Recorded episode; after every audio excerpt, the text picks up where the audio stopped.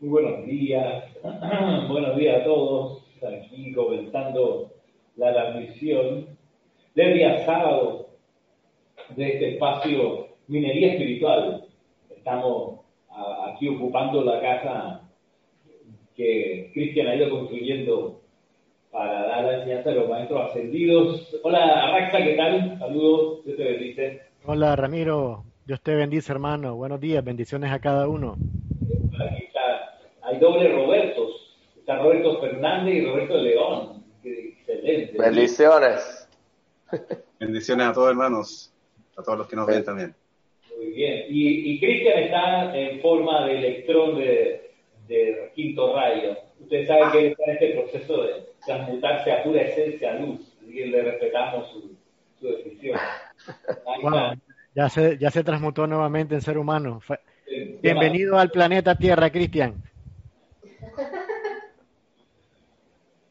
Oye, pues sí. Y Yasmín, un abrazo también, Yasmín. Gracias, gracias, gracias. Bendiciones a todos. Bueno, ¿cómo estás, Cristian? Sí, esto, esto es bueno hacerle la pregunta porque no te escuchamos en tu respuesta. Que queda tu, tu entrada, tu, tu entrada de micrófono. Está en, ¿cómo se llama? En, en- en modo cine mudo. Y eso, esos micrófonos, esos, esos audífonos con micrófono barato que tú te compras, Cristian, chuleta, pues, ¿hasta cuándo? La conciencia de carestía, hermano. Nada, hermano, ¿qué va? Sigue, sigue con una vibración tan alta que la, la, la voz audible aún no, no conecta con este plano.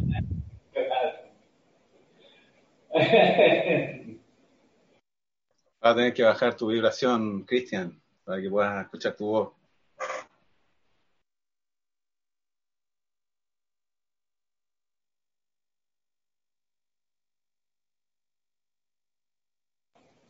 Exacto, está en, en solo alta vibración y por eso nuestros oídos, él está hablando, ¿ok? Nuestros oídos no captan porque nos, vibran demasiado, demasiado despacio, no alcanzamos a percibir. No- Nos hace sentir como el maestro del Moria cuando iban subiendo por esa montaña, ¿no? Y Cristian es ahorita Kutumi, que está hablando totalmente con... con- no, no recuerdo con cuál maestro ascendido era, pero nosotros no escuchamos. ¿No? Nosotros estamos como en Moria, está hablando el señor Himalaya y nosotros, ¿qué, qué dice? O sea, movemos, se ve, se ve la boca moviéndose, pero... Y Kuzumi está captando todo perfectamente. Eso pasa, eso pasa cuando uno queda y se transmuta pura luz, como Cristian ya lo, lo ha estado haciendo. Así que, Pasa en los libros y pasa en la vida real. así, a ver. Tampoco, ¿eh? sea, cambió de, audífono y nada. Eh, Entonces va a ser el setting de tu, de alguna forma, y él va a encontrar la manera. Él entra a la computadora y le dice, pórtate bien, obedece. Así con ese comando crítico que lo caracteriza, y va a apagar la. Sí. ok, vale, aquí también me llega, me llega algo respecto al micrófono.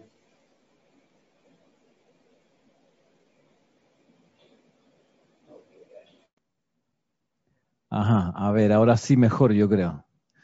Un poco mejor mi audio, ¿verdad? Wow, sí, Ramiro, entraste ahora en estéreo. Se oye Sí, ahora sí está. Gracias. Eso porque, porque hay, hay un reino angélico que nos, que nos, que nos custodia, hermano. Entonces aquí me llegó uno. Bueno, un aviso acá en lo interno.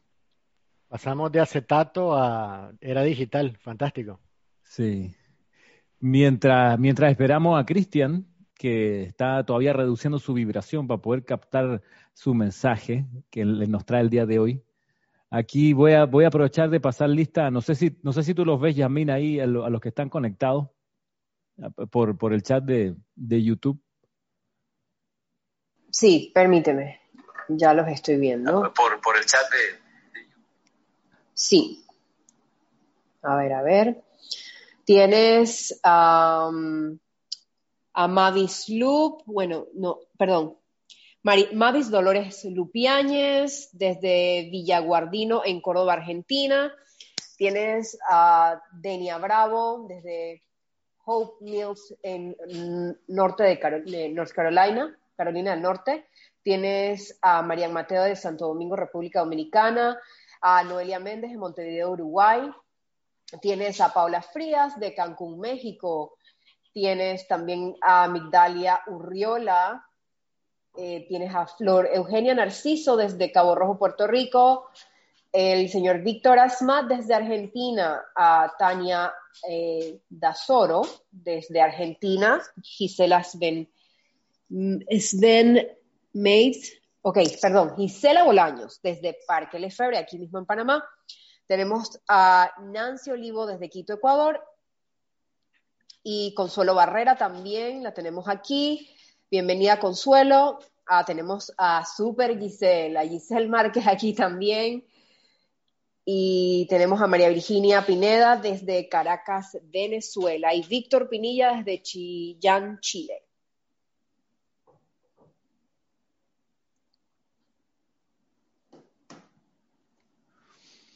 Súper, gracias Yamil. Y gracias a todos los que están conectados en este momento a la transmisión.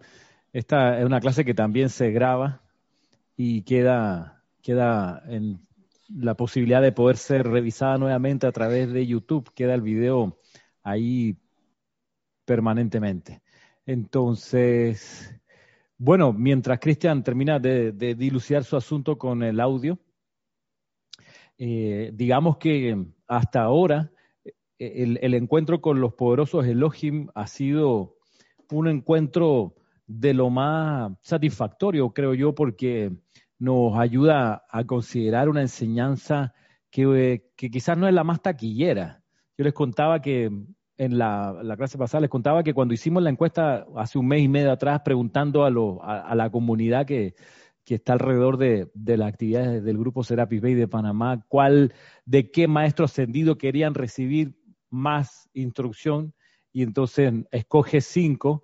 El primero por lejos, maestro ascendido San Germain, eh, y por allá de penúltimos, en el fondo de la lista de los menos solicitados, los poderosos Elohim. Entonces, eso nos ha, ha de llamar la atención porque ya hemos visto el calibre de la instrucción de los Elohim, el calibre, la profundidad, el impacto que tienen y creo que es un buen momento para, para resaltar su, su importancia en el sendero espiritual. No es menor que los Elohim den discursos o hayan accedido a dar la enseñanza para que nosotros entendamos cuál es su servicio y cómo nosotros podemos colaborar con el servicio de ellos. Eso como, como, como, como primera consideración. Eh, la segunda consideración es que si ustedes tienen el libro eh, que, que, tenemos acá, pues que, que, que, editamos en Serapis Bay Editores, que Jorge Carrizo tradujo en su momento, si ustedes tuvieran el libro en la mano, muchos de ustedes lo tienen, van a darse cuenta que la, parte de la precipitación propiamente tal es, digamos, un 40% de cada uno de los discursos, la parte de la precipitación. El resto del discurso son otros temas que los Elohim tuvieron a bien compartir con la humanidad. Y eso es significativo porque no es solo te explico cómo precipitar y ya, continúa tu camino. No, no, te explico y te muestro, te muestro mi intimidad, te muestro las cosas que me interesan, te muestro Además, cómo puedes, si quieres, colaborar con mi servicio. Palabras más, palabras menos. Entonces, eh,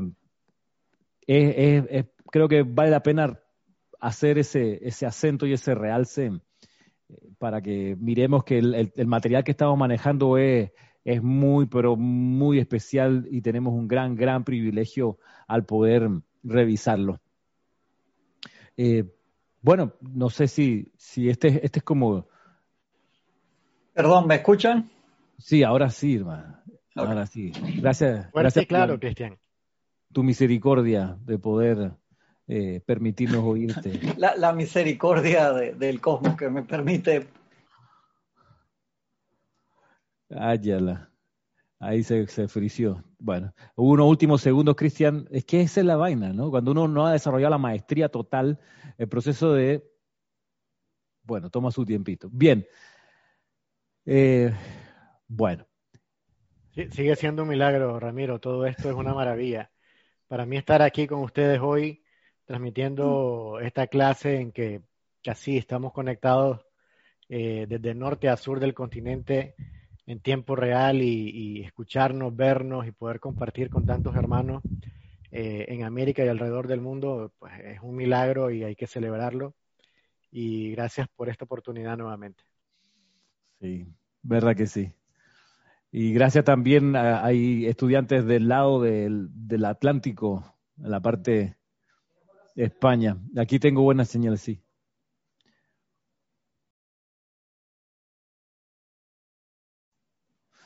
Bueno. Saludos pues a todos los conectados. Miren, avancemos mientras, mientras Cristian termina ya más allá de las bromas con Cristian, eh, avancemos con que con, el, con lo que nos compete hoy, que es introducirnos a la conciencia de la radiación del poderoso Elohim del quinto rayo.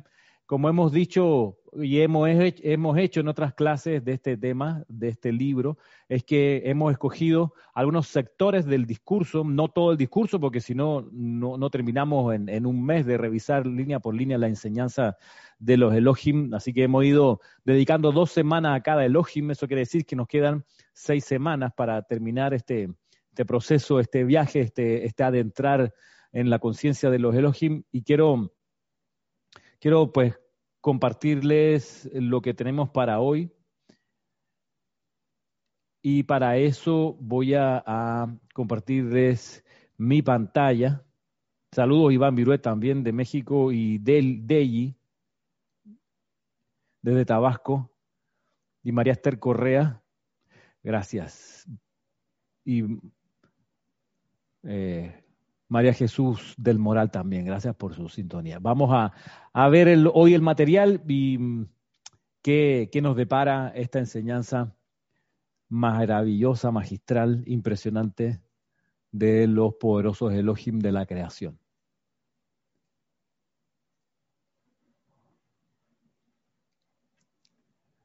Bien. La ley de precipitación, como la enseña el Elohim Vista,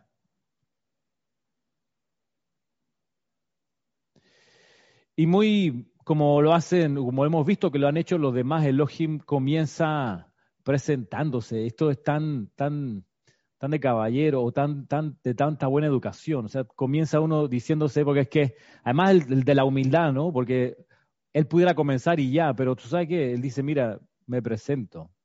En vez de decir, ustedes debieran saber quién soy, comienzo. No, no. Yo soy vista, también conocido durante muchos años como ciclópea el ojo todo avisor de Dios eterno. He venido hoy desde el gran sol central, el sol detrás del sol como a veces se le llama, en calidad de mensajero cósmico, prestando el gran servicio que se da cada Navidad cuando se abren las autopistas entre las galaxias y las grandes puertas doradas que separan los sistemas solares son abiertas de par en par. Así comienza su discurso el Elohim Vista, mensajero cósmico. Y dice, prestando el gran servicio que se da cada Navidad. Vamos a ver esa Navidad, qué extensión tiene realmente, porque para nosotros Navidad es del 24 al 25 de diciembre.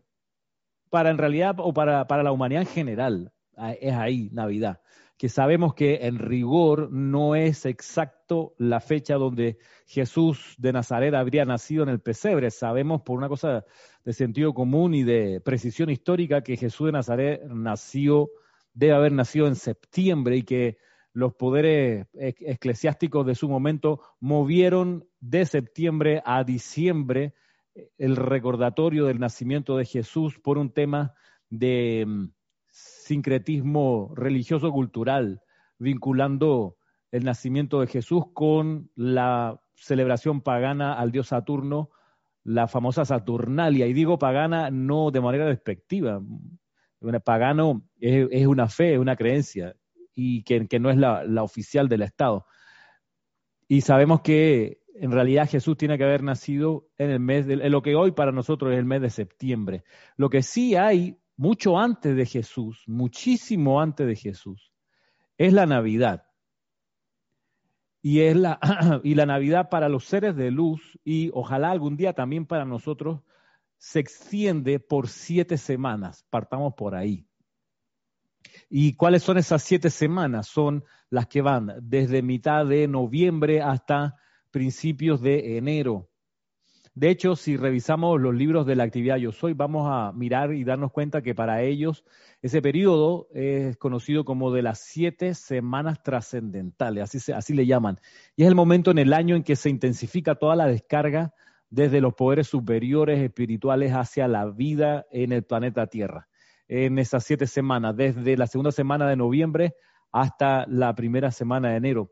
Ese, ese ancho espacio, eh, todo eso es Navidad todo ese esa extensión es Navidad. Así que cuando aquí aparece mencionado en la cuarta línea donde dice eh, vengo en calidad, como a veces se llama, en calidad de mensajero cósmico, prestando el gran servicio que se da cada Navidad, cuando se abren las autopistas entre las galaxias y las puertas doradas, las grandes puertas doradas que separan los sistemas solares son abiertas de par en par. No sé si ustedes han visto las películas de Marvel, sobre todo las tres que tienen que ver con Thor, el superhéroe. Ahí se ve, pero clarito, clarito, clarito, esto de las autopistas cósmicas que van entre galaxias y sistemas de mundo, porque Thor en la saga es un, es un dios que no vive en el planeta Tierra, sino vive en el planeta del Valhalla, el hogar de los dioses.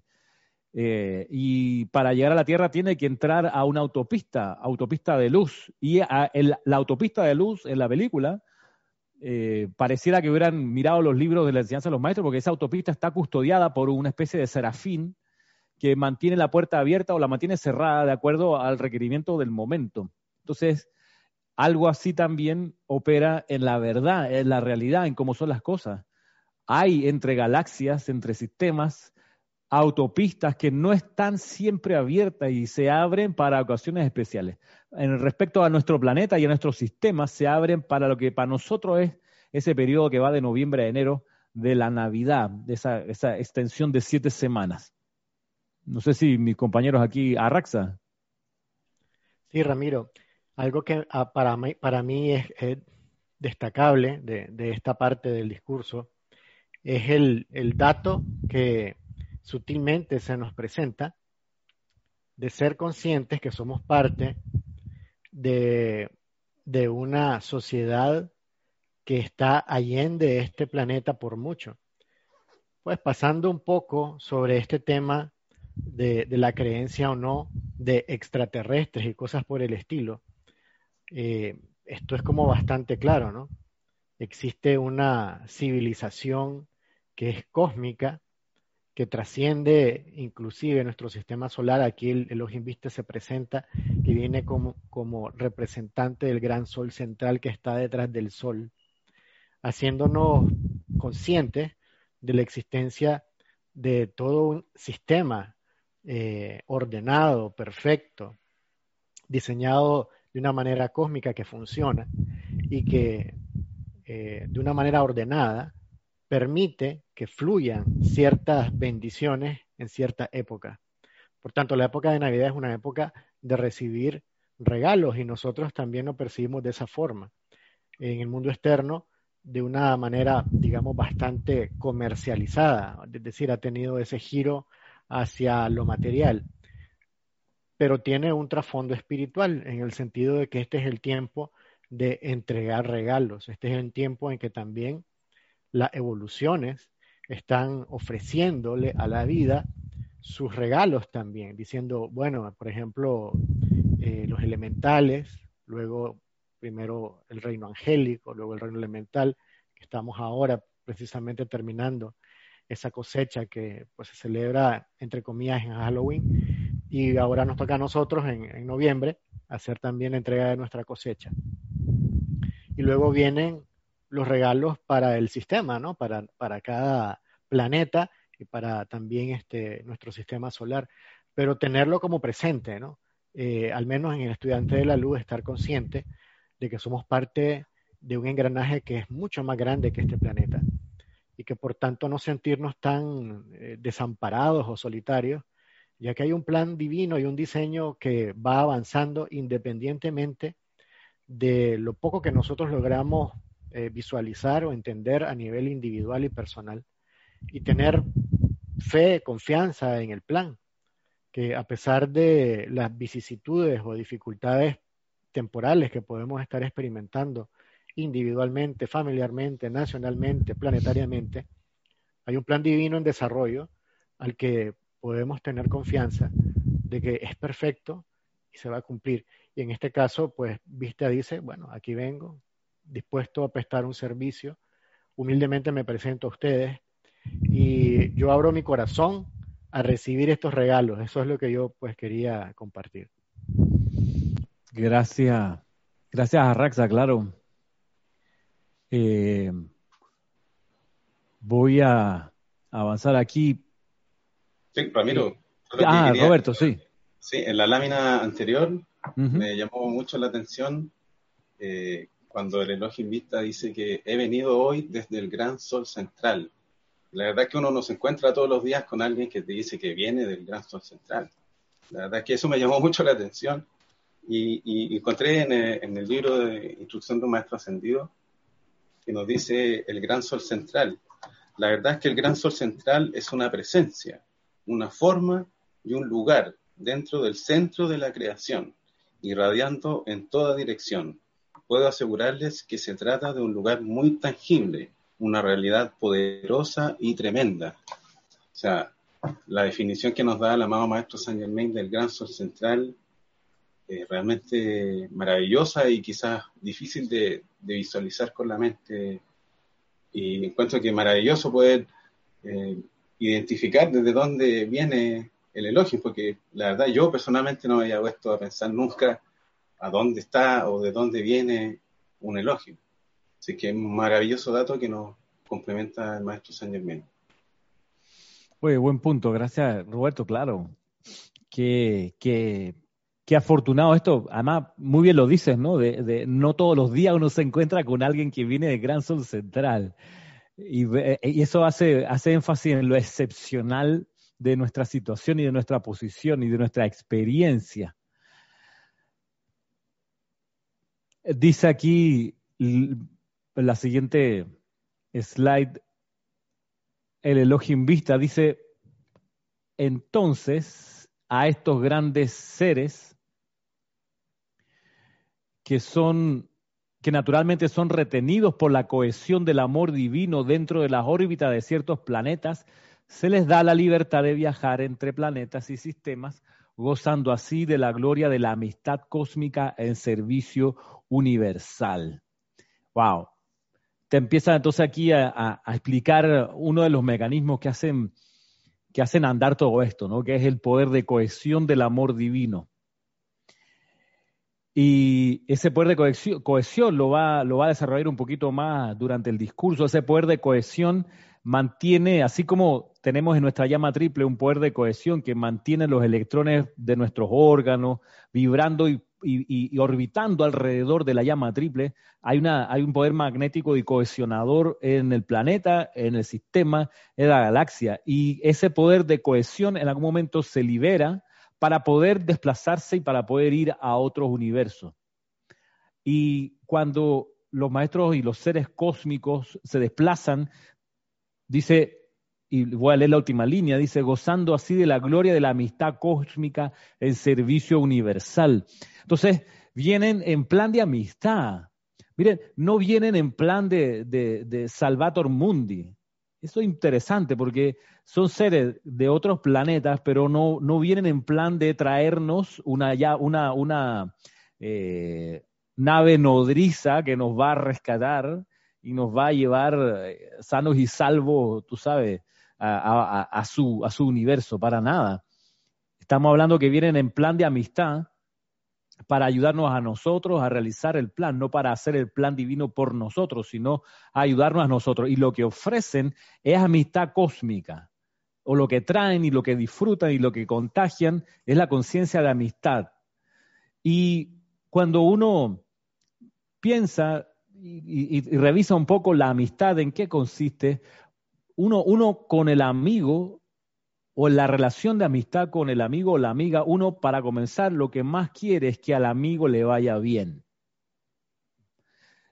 el verdadero amigo se pone feliz cuando al amigo le va bien.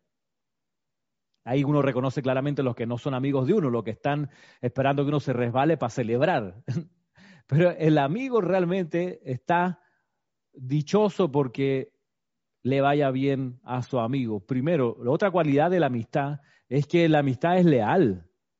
¿Qué significa que sea leal? Bueno, que, el amigo no va a elucubrar algo para hacerle daño. Un amigo realmente no va a estar viendo cómo a la espalda de su amigo va a intentar urdir algo que haga más difícil la vida del amigo, todo lo contrario, el amigo es la lealtad, el amigo es el que cierra filas con uno, de ahí un dicho, un dicho machista, y pido perdón por eso, pero había un dicho machista yo sé que a, Roberto Fernández le, va a recordar. El dicho es, perdón por esto, ah, perdón, pero el dicho, el dicho dice, las novias pasan, los amigos quedan. Que puede ser puesto para el otro lado, ¿no? También. Los novios pasan, las amigas quedan. Porque realmente la relación de amistad a veces dura mucho más que las relaciones de pareja y uno puede conservar amigos toda la vida y, novios o novias, pues mucho más entre, en, el intermedio. De todos modos, el punto del que voy es que, es que la amistad tiene esa cualidad. Primero, que se pone feliz cuando el amigo le va bien. Segundo, que es una, un asunto de, de amor leal. Tercero, que un amigo nunca va a esperar humillar al amigo. O sea, no. ¿En qué cabeza cabe? Ese no es amigo. El que está, el que está esperando para hacer eh, ¿cómo se llama? Festinar por, el error del, amigo, por, el impasse en la vida, ese estamos claros que, que, no es la amistad. Así que cuando el, el Elohim Vista viene aquí y dice, mira, venimos gozando de la gloria de la amistad cósmica, es que viene con esto y muchísimo más, con un amor leal, con un amor feliz, con un amor que va a buscar elevarnos, con un amor que va a buscar ayudarnos en aquellos aspectos que nos hacen falta, eh, un amor que no se va a, contener, sino que va a estar siempre apuntando a dar un poco más de lo que, de lo que se requiere. ¿Qué, dice Arraxa? No sé si Roberto, alguno de los Robertos quería hablar, pero tiene que levantar la mano, ¿ah? si no, no se, no se nota. Ah, Roberto, ajá, perdón, Arraxa. Arraxa después Roberto Fernández. A ver. Gracias, Ramiro. Solamente agregar dos temas más acerca del tema de la amistad, que también la amistad es honesta es ser un amigo que te quiere, un amigo que te aprecia, te habla con honestidad, sin, sin ser cruel ni, ni, como tú decías, ser dañino, sino con honestidad, de darte su punto de vista acerca de cualquier situación que tú compartas con tu amigo, ¿no? Los amigos comparten cosas, comparten sus situaciones, comparten su vida. Y, y, y honestamente a veces piden el punto de vista del amigo. ¿Qué te parece a ti esta situación? Otra cosa que también hace el amigo es que respeta. O sea, independientemente de que yo tenga un punto de vista, yo respeto tu decisión y, eres libre, hermano, de experimentar tu propia vida y de meter la pata o de salir de tus problemas por ti mismo. Pero igual te sigo queriendo. Tanto si, si logras superar el escollo temporal, la situación temporal que estés pasando, como si no lo haces. Igual eres mi amigo y, como tú decías, Ramiro, por lealtad, te sigo amando, sigue siendo mi amigo. De forma que también es eso que, podemos pues, tenerlo presente, que este servicio cósmico, esta amistad cósmica, no, no dudo que ellos nos puedan decir, vean muchachos, pues estaría, estaría bien que vayan, por ejemplo, asumiendo responsabilidades y y vaya cada quien haciendo lo propio, por ejemplo, para despertar espiritualmente y empezar a asumir este, pues una actitud un poquito más madura, de repente hacerse cargo de sus propias responsabilidades para conectar con su presencia yo soy, dejar de estar esperando de que alguien venga de afuera a salvarlos, que es lo que tú comentabas, Ramiro, acerca de, por ejemplo, esta expectativa de, del rapto, de que alguien va a venir y me va a raptar y de repente, como yo soy bueno, no hay, problema porque algo va a ocurrir de que voy a ser succionado por una aspiradora cósmica que me va a llevar a un plano de perfección porque viene el rapto. Entonces yo estoy eh, atenido al rapto y estoy tranquilo. En lugar de observar que a mi alrededor podrían haber eh, temas en los que yo honestamente, conforme mis propias capacidades, puedo contribuir, puedo colaborar, puedo hacer algo. Así sea sonreír, así sea ser optimista, así sea decir buenos días, así sea mantener internamente una conciencia de conexión con la presencia yo soy que puede irradiar a mi alrededor. Y al menos en mi círculo interno, mi familia, mis amistades de trabajo, eh, mi familia extendida, amistades en general, mantener una actitud constructiva, positiva, que eso al menos genere un ambiente eh, menos tóxico, menos cargado, menos polarizado. Y ya esa es una contribución silenciosa para mejorar el ambiente. Eh, por ejemplo, ¿no? Entonces quería compartir ese punto de vista. Gracias, Raxa. Eh, Roberto Fernández, ¿tenía algo que aportar? A ver. Bueno, más que todo, ¿se me escucha bien? Perfecto. Sí.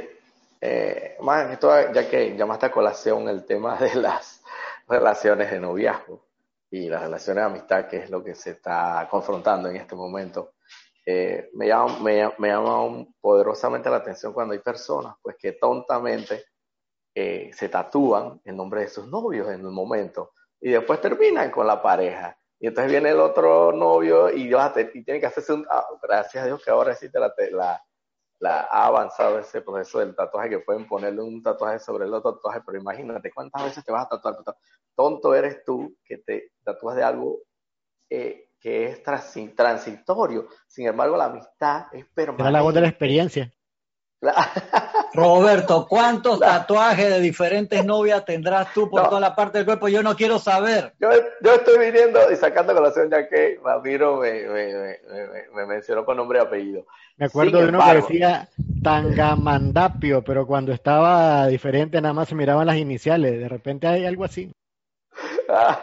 bueno, sin embargo, yo lo, no es tanto como una relación amistad propiamente, puramente, enteramente, pero la relación paterno-filial, materno-filial, ahí hay mucho de amistad. Tú además de, tu padre, tu madre y tu hijo, tú tienes que ser, además de eso, tienes que desempeñar un rol de amistad por sobre todas las cosas, de honestidad, de sinceridad, para educar a esa persona en caso de que sea tu hijo y en relación a tu padre para que él te eduque y tú sepas absorber todas esas enseñanzas. Entonces, hermano, tatúate el nombre de tu padre y de tu madre o de tu hijo, porque esos no van a cambiar nunca, esos son eternos, esos sí puedes tatuártelos.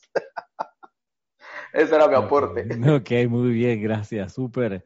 Ya está, ya está de regreso Cristian con todos los, sistemas funcionando, perfecto. Eh, miremos, miremos lo siguiente que nos, nos indica el Elohim Vista en su discurso. Eh, quedamos aquí, ¿no? En lo que decía, un poco también para recapitular con Cristian, decía lo siguiente el Elohim.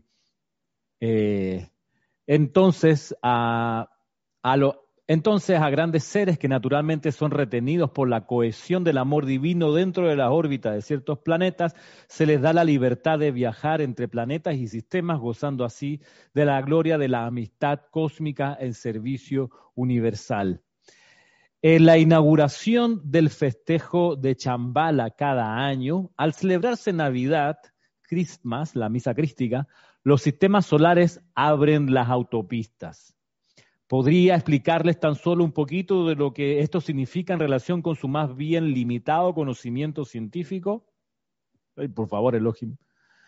Bien, dice, el tirón de la gravedad de la Tierra que retiene las formas físicas de las evoluciones suyas sobre el planeta durante el transcurso de una encarnación, también, mediante la atracción magnética, retiene a esas corrientes de vida no ascendidas que en lo particular pertenecen a las evoluciones de la Tierra, aunque no estén encarnadas en el momento.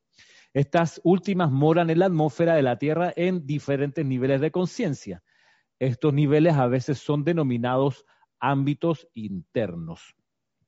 ¿Sí? Aquí entonces la idea fundamental es que ese tirón de la gravedad que nosotros sentimos aquí en lo físico, que si tiras, si sueltas tu celular que está en la mano, va a caerse al piso, se va a dañar, pero se va a caer porque está la fuerza magnética de la atracción, del tirón de la gravedad. Bueno, esa gravedad también atrae hacia la Tierra a los no ascendidos, eh, aunque no estén encarnados.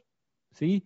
En, en los, distintos niveles internos de conciencia eh, también funciona el poder magnético de la Tierra.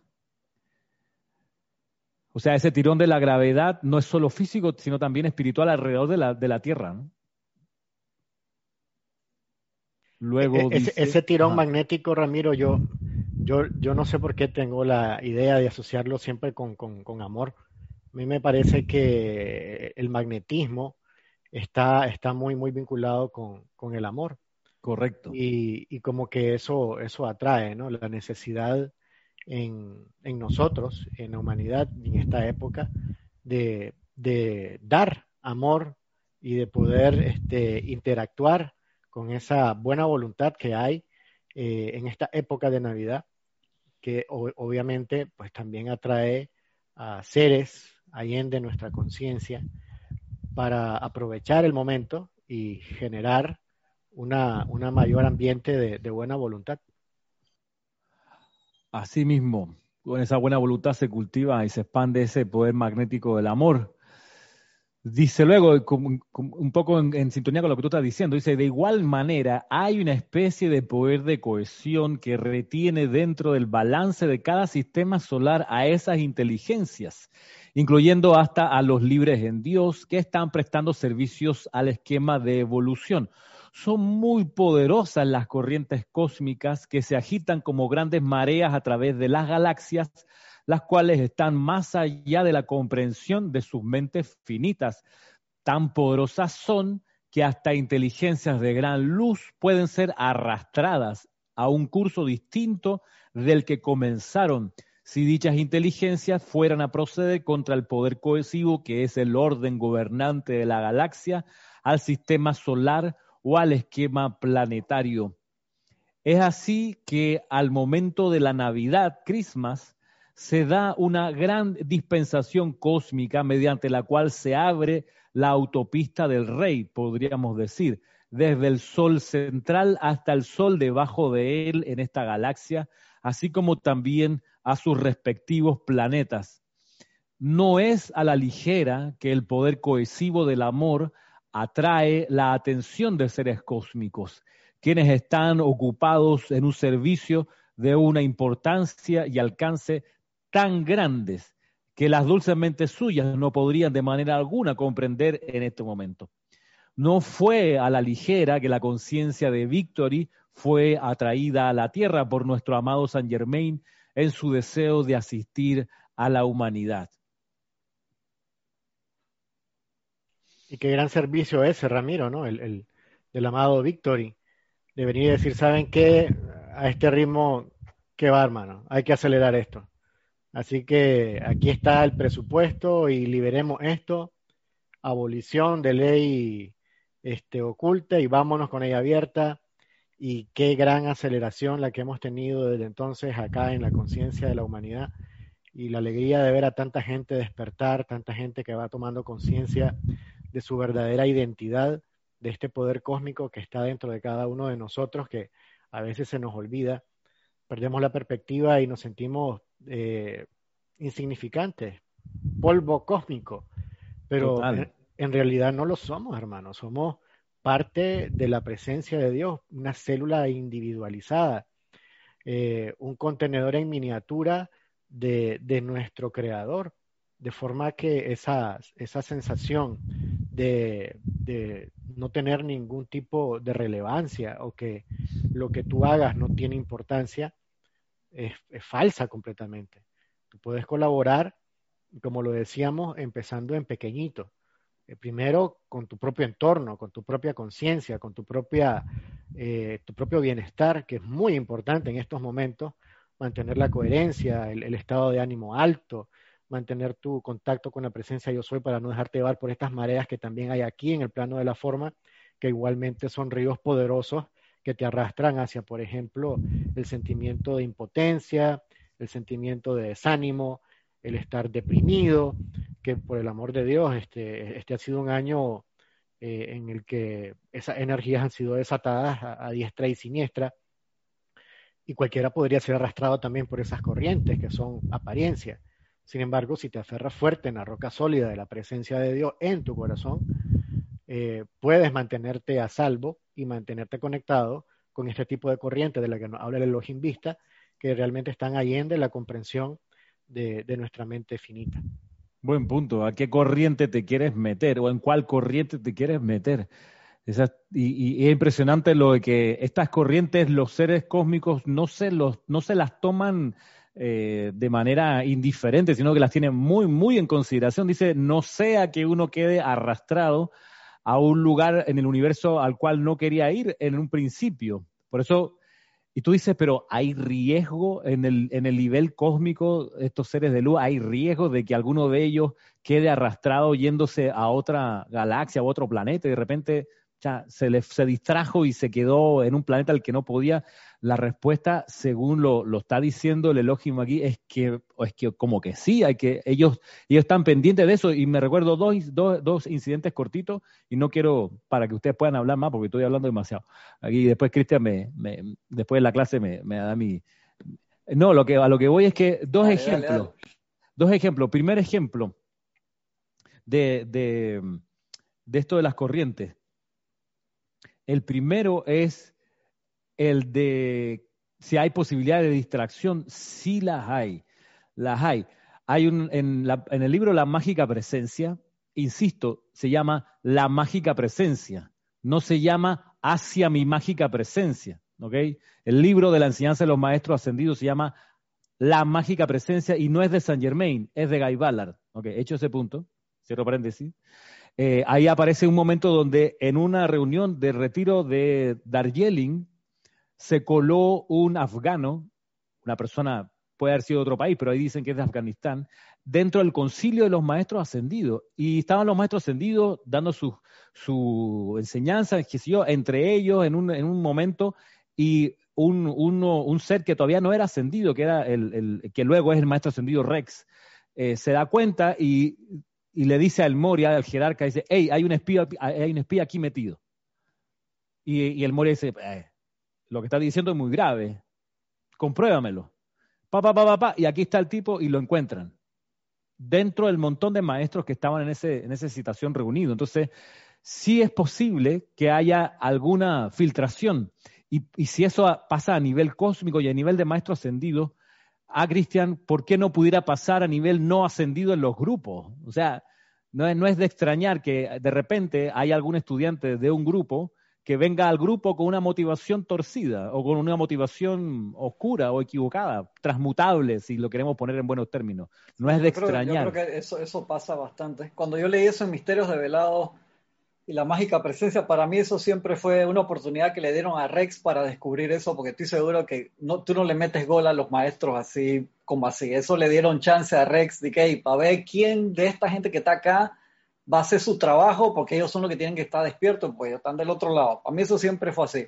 Pero en nuestros grupos físicos, estoy seguro que pasa cantidad, hay gente a veces sin la mala intención para nada, pero maleable. ¿A qué me refiero maleable? Que se deja llevar por las energías y no se dan cuenta.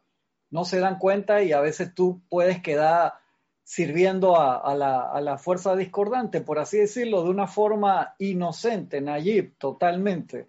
Entonces uno tiene que, la parte de este quinto rayo, de esta, quinta parte de concentración, ustedes pueden decir, ah, siempre dicen lo mismo, todos son importantes hermano, cuando tú estás manejando un Fórmula 1 a 360 kilómetros por hora, tú pestañeas dos veces y estás contra la pared. Eso es así. Entonces, en todo lo que nosotros hacemos, el poder de concentración es increíblemente vital. Yo ahora este, esta semana estaba practicando manejar con mis hijos. Imagínate, entonces ellos estaban practicando manejar primero en, en la camioneta de mi esposa, que es más nueva y automática, que es fácil. Cuando les di mi carro, que es una camioneta vieja de cambio eh, que tiene, que se le rompió el power steering hace un par de meses atrás y no lo he reparado, que sacas músculo cada vez que vas a una curva, los veías sudando y los tipos iban así. y tenían un estrés del carro y metían los cambios mal. Y digo, ah, ve los huevas, ¿no? Una cosa, ay, qué lindo el carro de mami automático, dale, dale un carro de macho, a ver cómo lo va y se les apagaban la subida. Digo, acá no podían ni, no se animaban ni a aprender la radio, iban a 20 kilómetros por hora en un campo que no había nadie. Entonces digo, ¿ves? Acá sí se tienen que, ustedes no saben manejar un carajo, tienen que, eso cuando ya tú de verdad lo haces, lo haces natural. ¿Por qué? Ahora sí se tienen que concentrar. Y lo, filmé en el teléfono para reírme yo después de ello. Les veo las gotitas así sudando. Le digo, ustedes se imaginan todo esto, lo tienes que hacer en la calle con 50 mil autos cruzándose en todo momento, alta velocidad, la gente gritándote, los de atrás que te dicen, te recuerdan todo el linaje familiar porque no te tiraste rápido a un cruce a la velocidad que ellos querían. Entonces imagínate la gente cuando dice, no, yo quiero entrar a esas autopistas cósmicas. Anda, loco, o sea, por favor, seamos sensatos, vamos primero antes de, de, de, volar, hay que correr y antes de correr, caminar y antes de caminar, gatear y aprender a caminar. Entonces, demos gracias por todos estos grandes privilegios que nos dan los maestros de conocer todo esto, poder participar de la forma más humilde posible y sí, o sea, poniendo la vista hacia arriba siempre de querer ser como estos cuatro muchachos, como Bob, eh, Rex, Nada, Perla, que eran espectaculares para lo que hacían, querer nosotros, hey, también queremos eso, claro que sí, pero ir avanzando poco a poco, pero si no puedo con, un solo balón, entonces, ¿qué voy a hacer un Master Jordan ahí con, con 50 cuchillos al aire? Hey, vamos dándole, pero este rayo, esta radiación, verde de concentración. ¿Cómo se logra? Ramiro tiene que tener algún comercial. Ahí viste a ti la, cajita esa, el Stinger, para tirar el comercial animado y que muestra ahí curso de meditación, porque no importa si ya pasó uno, viene, tiene planificado otro para la semana que viene. De la llama triple de la llama es vital. En, enero, en enero, en enero. está, muy lejos, hermano. Tienes que montarte uno ahora la próxima semana, si no, está, estamos está, fallando, está fallando. Invocaciones, invocaciones, estamos en invocaciones. Mañana comenzamos invocaciones. Entonces, el poder de concentración es algo que, que necesitamos como estudiantes de la luz, en el aquietamiento y en la concentración, practicar todos los días y cuando lo practicamos todos los días es como manejar. Tú no, no te pones a pensar, voy a meter tercera, voy a apretar el clutch, el embrague, eso lo haces de forma natural. Baja el dedo, Roberto, no sea necio, hombre. Ya, ya, va Roberto, ya va Roberto. Ya va Roberto. Necio ahí. La concentración ahí. La concentración. Entonces eso, ¿no? En el momento en que, que, uno lo practica todos los días, perdón Roberto, estoy molestándote, hermano. No lo veía hace rato y él sabe que lo quiero mucho y antes que le metiste una patada ahí de cariño ahí para tener contacto ya que no, no dejo que lo abrazara. Mentira es eso, esa parte de, de, este login, esta radiación y poder nosotros tener el acceso es un regalo tan importante. Pero entonces antes de, querer transmitir, eh, transitar nosotros esas autopistas cósmicas, aprendamos a manejarnos nosotros mismos y ese poder de, de precipitación en un nivel de concentración alto. Roberto Fernández. Gracias por la oportunidad, hermano. Bueno, en realidad lo que iba a comentar es una, dos acotaciones, pero una acotación en relación a lo que acabas de comentar, Cristian, muy cierto.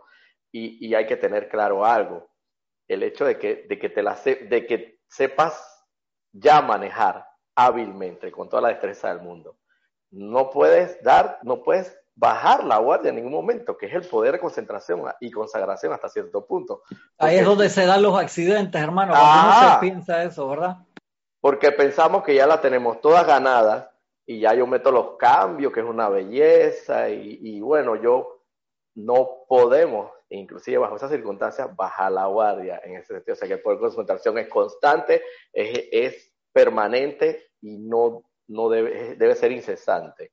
Y por otro lado, la, otra acotación que quería hacer en relación a la enseñanza del poderoso los Vista, que me llama tremendamente la atención el hecho de que el poder cohesivo del tirón magnético, del poder cohesivo del amor, del que estamos hablando, claro, lo hablamos en un aspecto ya un poquito del lado no tan bueno que digamos, ahora yo viéndolo del lado amoroso, del lado bueno, es una cosa impresionante cómo este poder magnético logra por un lado, retener a ciertos seres de luz, por muy grandes y cósmicos que sean, eh, orbitando en una, en una atmósfera de, un planeta determinado, y asimismo los jala, los jala para afuera, dependiendo del requerimiento de la hora, porque el Elohim Vista dice, yo, eh, detrás del Sol se entra un ser cósmico tremendo, y así mismo creo que fueron el, el, el de los arcángeles. Los arcángeles eh, por la necesidad del, de, la hora,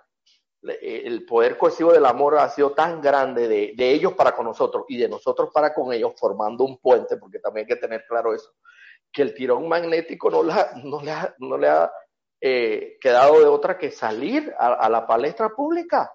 Es como, yo digo, el requerimiento, poniéndolo en ejemplos así más o menos, comparándolo como un gobierno, es como sacar al presidente de una reunión de gabinete para atender un asunto de un, de un pueblo lejano, de un representante de, de, aquel pueblo eh, elegido por, por, la voz popular, porque requieren eh, una, una, solucionar una situación urgente de, de y, el presidente dice, ven acá, bueno, estamos en una reunión de, gabinete, pero me están llamando y el requerimiento de la hora es tan importante que lo saca, o sea, lo saca de, la reunión de gabinete y va para allá, a ese pueblito pequeño, eh, marginado, por así decirlo, a solucionar el problema porque en realidad es grave. Y, por el amor mismo de, para con su pueblo, ¿no? Que tiene que ser, ser un servidor de la, del pueblo. Ese era lo que, ajá, quería, quería llamar a, colación ese tema del poder cohesivo que es tremendo, es más tremendo de lo que podamos imaginar. Sí.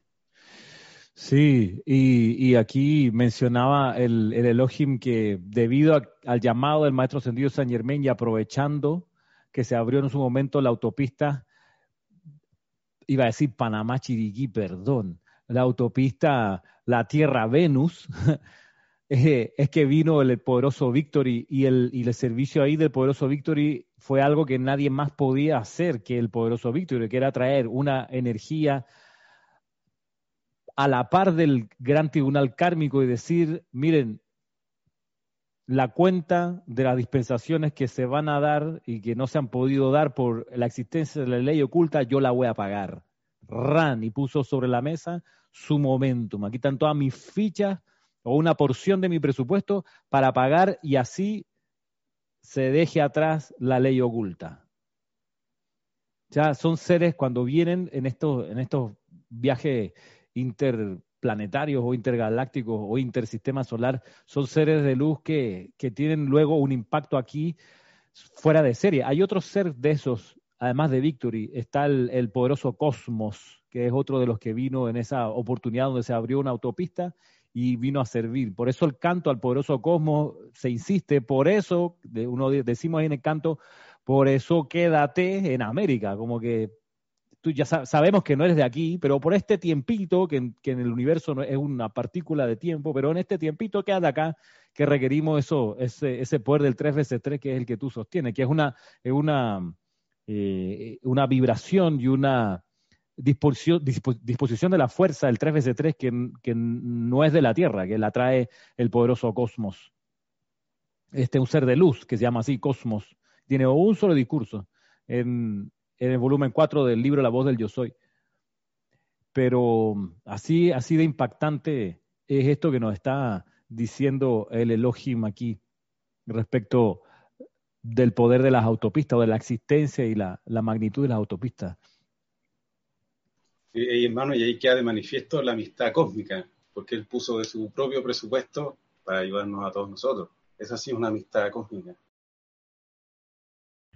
Un dato extra que quería también traer a, colación es el hecho de, de, que se nos muestran estas enseñanzas, no, no, no únicamente como para darnos el dato de que existen, sino como para atreverse a pensar en que tú también puedes eventualmente acceder a ese tipo de velocidad de servicio. Y Roberto hablaba de este tema de la flexibilidad en el, en el tema de, por ejemplo, un presidente en despacho que he llamado para, para servir en una comunidad que requiere pues, una emergencia y hay que atenderla. En el caso nuestro también es muy palpable que eh, de momento, de un momento a otro, se requiera pasar de un servicio que tú tenías planificado a uno que no tenías idea de que era necesario, pero que ese es el requerimiento de la hora y no ponerte en un plan cuadrado esquemático de que no, yo ya tenía todo rayado mi cuadro, aquí está mi pues mi, mi agenda de lo que voy a hacer en el día, yo no puedo hacer eso. Creo que también es un llamado a nosotros de, mantenernos flexibles en el, en el, en el requerimiento de la hora, en el momento.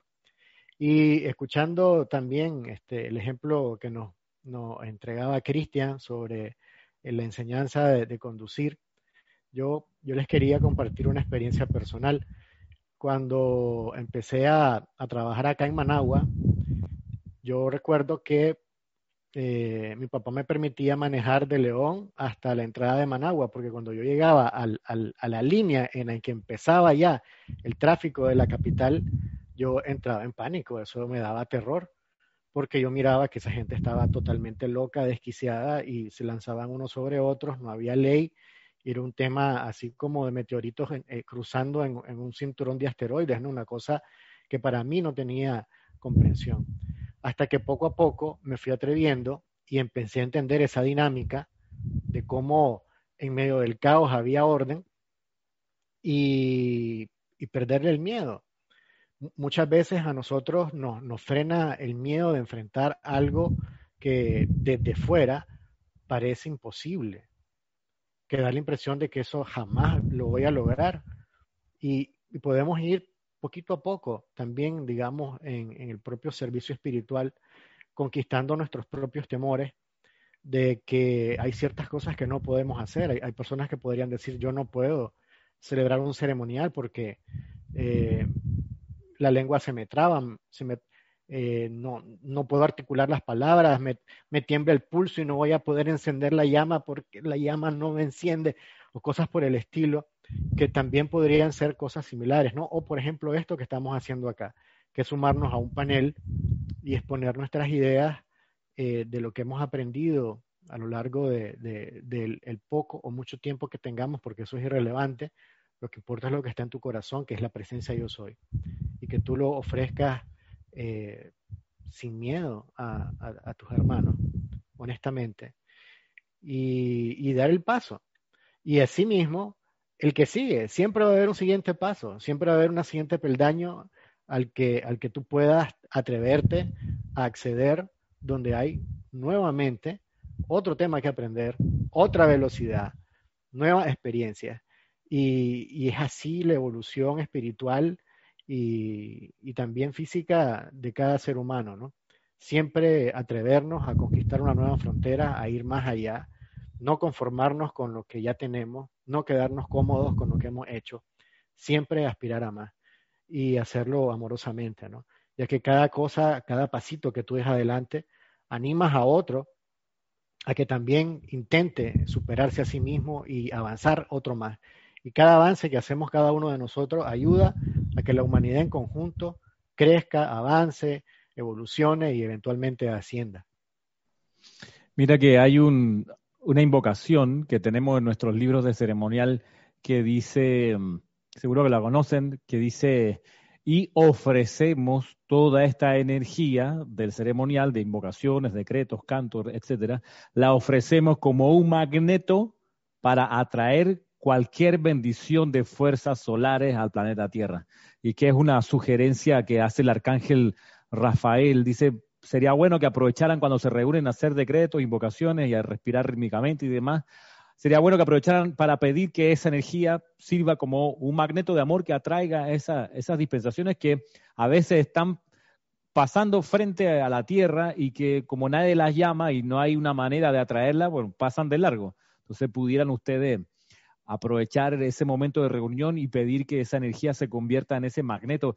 Y eso fue, ese magneto fue el que, el que atrajo a un ser como el poderoso Victory, que, que tenemos de él bastantes discursos, hay un libro entero, discurso del yo soy del poderoso Victory, y hay un libro de decretos, decretos del yo soy para la victoria.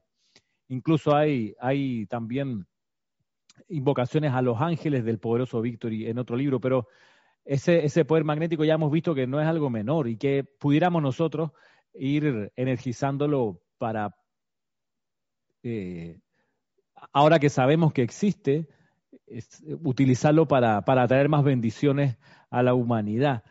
Dice luego, eh, aquí el Elohim, voy a, voy a repetir la, la, última explicación que nos está dando el Elohim Vista, dice, no es a la ligera que el poder cohesivo del amor atrae la atención de seres cósmicos, quienes están ocupados en un servicio de una importancia y alcance tan grandes que las dulces mentes suyas no podrían de manera alguna comprender en este momento. No fue a la ligera que la conciencia de Victory fue atraída a la tierra por nuestro amado Saint Germain en su deseo de asistir a la humanidad.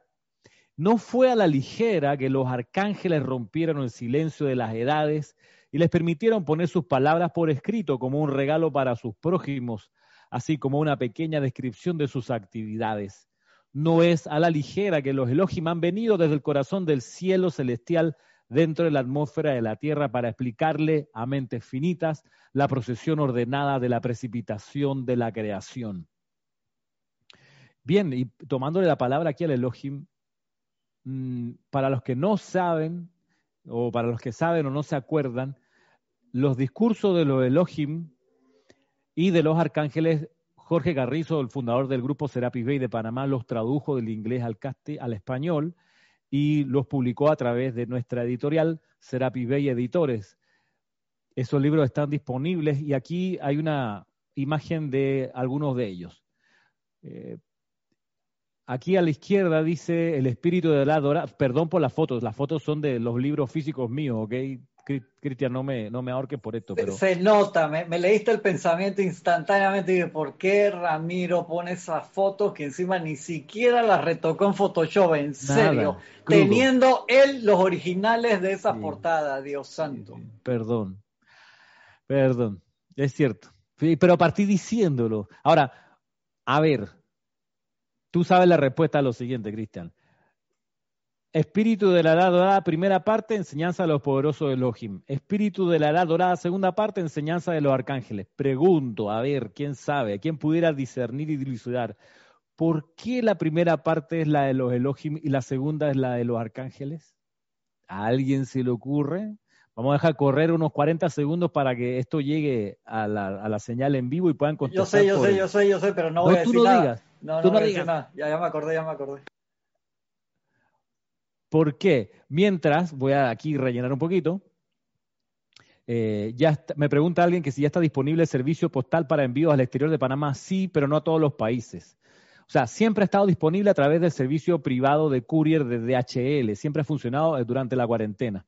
Pero desde ya, desde, desde el servicio postal estatal de Panamá, están saliendo libros o se están haciendo envíos hacia muchos países de América, eh, de Sudamérica, ya están viajando libros a Colombia, a Chile, a Argentina, a, Perú, no, no sé si Perú, pero parece que Perú no, pero sí se está moviendo a Centroamérica, hay posibilidades.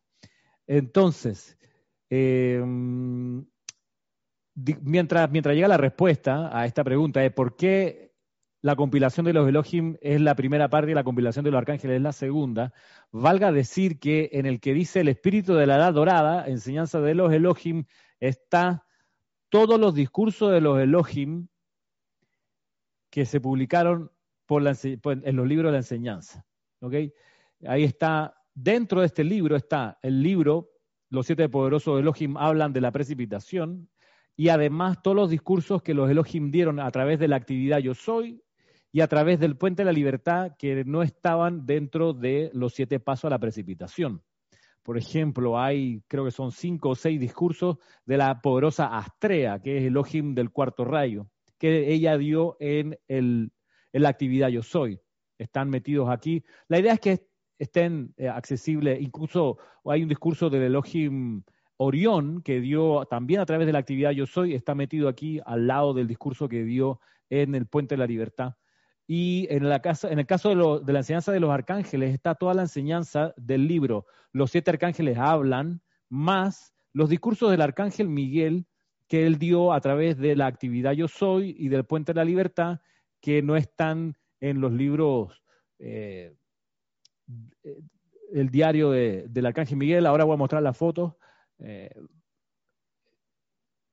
¿Qué más? Y el libro del Arcángel Miguel, es el otro libro del Arcángel Miguel. Pero, por ejemplo, en el libro este de los arcángeles hay discursos de la Madre María que están en la actividad Yo Soy y que están en los boletines privados. La cosa es que están juntos aquí para mayor facilidad. Bueno, nadie contesta, estoy hablando aquí para rellenar y nadie contesta la pregunta por qué el espíritu, espíritu de la edad dorada, primera parte es sobre los Elohim y el segundo es sobre los arcángeles. Miren que la portada que la hizo Cristian es una portada espectacular. Yo tengo una conjetura, Ramiro. A ver, tú tienes una conjetura. una conjetura. Yo, yo podría decir de que, pues, puedo estar obviamente equivocado y pedir a ustedes que me, que me ayuden a, aclarar mi duda, que primero Elohim por el tema de que traen la idea divina, traen la parte mental, y luego los, arcángeles porque es la parte emocional, la parte del mundo de los sentimientos. Me parece que sería la procesión ordenada de, sucesos. Tibio, tibio. Contesta Valentina de la Vega desde España. Dice, porque los Elohim fueron antes que los arcángeles de la construcción de la tierra. Correcto. Esa es la respuesta. Miren qué fácil llegó, qué rápido llegó. Gracias, Valentina. Primero vinieron los Elohim y después, mucho tiempo después, llegaron los arcángeles. Bueno, no hay más que hablar. Otro, aquí también, como les decía, los siete arcángeles hablan y los siete poderosos Elohim hablan, compilan aquí siete, siete discursos, pues, siete en cada libro, ¿no? Eh, como les comenté, estos libros fueron metidos dentro de los anteriores eh, por, por un par de razones eh, también editoriales, pero también si alguien los quiere por separado, aquí están. Los siete arcángeles hablan, los siete poderosos Elohim hablan. También está, estos discursos están, eh, o, o discursos adicionales están en este libro que se llama el libro del Arcángel Miguel y Diario del Puente de la Libertad, Arcángel Miguel y Señora Fe. Y estos ya son discursos que no están en ningún otro libro, están solamente aquí. Eh, altamente recomendables retomando de dónde viene esto, viene de lo que dice el Elohim Vista. Ustedes no tienen idea las eh, ocupaciones inmensas que tienen estos grandes seres y no tienen idea de, lo importante que, que, sea que ellos hayan venido a dar sus enseñanzas. También tenemos el Servicio de Amor por los Ángeles, que es un libro solo de invocaciones y decretos de los ángeles que linda la portada. A mí me encanta esa portada, Cristian, te quedó espectacular. Gracias a la presencia, hermano. Y porque además esos objetos son físicos, o sea, ahí están en digital, pero el cáliz es nuestro cáliz, nuestro patrón electrónico grupal, que está aquí arriba en el salón de, en el salón de ceremoniales, y esa estatua, esa imagen de un ángel es, la, es, una, es una que tenemos en, también ahí arriba donde hacemos las invocaciones. ¿Y que, cuánto mide esa estatua? Mide como un, un, metro veinte por ahí, ¿ah? Más o menos eso, lo que Sí, por, ahí anda el tamaño, es lindísima. Yo la veo, la miro con respeto siempre, pero en cualquier momento me abre los ojos y me mira y ¡ay madre! En serio, porque es, especial. y el otro libro es este, Los Maestros Ascendidos hablan de los ángeles. Dice editorial señor Link, pero la publicamos nosotros acá, editorial Serapis Bay, o Serapis Bay Editores. Así que en cuanto a instrucción tenemos, tenemos bastante para poder conocer a estos grandes seres y entrar a su conciencia. Me pareció que Roberto Fernández quería decir algo. ¿Qué dice Roberto? Sí, en realidad lo que quería acotar era en relación a, al término específico de los invistas donde dice no, a, la expresión donde dice no es a la ligera. No es a la ligera, es como en comparativamente, ya que tengo el ejemplo gubernamental, me gusta mucho hacer estas comparaciones gubernamentales porque en realidad es un gobierno divino y nuestro gobierno acá terrenal. Eh, esto es como si a la ligera tú tú, no a la ligera vas a sacar a un presidente de una reunión, de un gabinete. La urgencia del momento tiene que ser el requerimiento, que tiene que ser verdaderamente auténtico y comprobado, comprobado para que, para que ese presidente diga, ven acá, suspendemos esto aquí, toma mi carro, escolta y nos vamos para Churuquitarande, por así decir algo, en cualquier pueblo allá bien marginado, a remediar ese momento que requiere una urgencia necesaria. Acá evidentemente no sé si es el, caso, pero son unos seres de luz tan inmensos, tan poderosos, tan cósmicos, que están ocupados en, tienen sus ocupaciones, y aún así el tirón magnético cohesivo del amor es tan auténtico, es tan real, el amor es tan inmenso, que no les queda otra que salir y atender la emergencia, la emergencia cósmica. Y eso me, realmente me impacta mucho.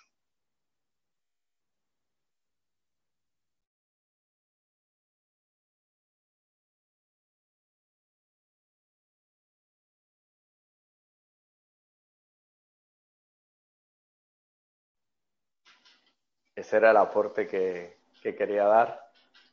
¿Tienes, en mute el, micrófono. Me di cuenta, hoy hermano, el micrófono me elude, gracias a Raxa por, por avisarme. Sí, esta computadora esta semana ha trabajado mucho, de verdad que se ha ganado su, su, sustento, se ha consagrado totalmente. Una computadora chiquita, vieja, Roberto, la puse a rendería así por, por hora hasta que la computadora me pedía perdón, decía que no, no me agarre a mí para eso. ¿Cómo no reventó la RAM? ¿Cómo?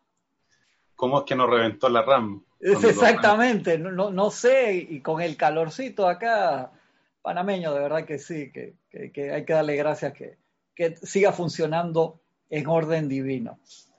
Acá seguimos entonces con el, ya habíamos pasado al 5. Mira, a mí me gusta mucho esa parte de lo que habla sobre la parte del tirón magnético. ¿Por qué? Eh, siempre, muchas veces nosotros nos quejamos en cuanto a la parte del tirón magnético, sobre todo lo que tiene que ver con la gravedad espiritual. ¿A qué me refiero con, con la gravedad espiritual? Para ahondar un poquito en ese, en ese punto. Una cosa la gravedad física que nos mantiene aquí y nos da una esfera para que nosotros podamos evolucionar. Igual que cuando la gente dice, no, la calle está dura, qué horrible, que es una, una frase que se usa acá en Panamá, no sé si allá Raxa la, usan también o Roberto por allá para decir que qué problemático. Muchísimo, Cristian, muchísimo. Y, generalmente tiene que ver con el tema de que no hay trabajo. Eh, correcto, correcto. Me acuerdo que Jorge siempre contestaba, tú te acuerdas de que gracias a Dios que la calle está dura, porque si fuera esto un lodazal, hermano, ¿cómo nos movemos? Tendríamos que andar todos en, 4x4, por así decirlo.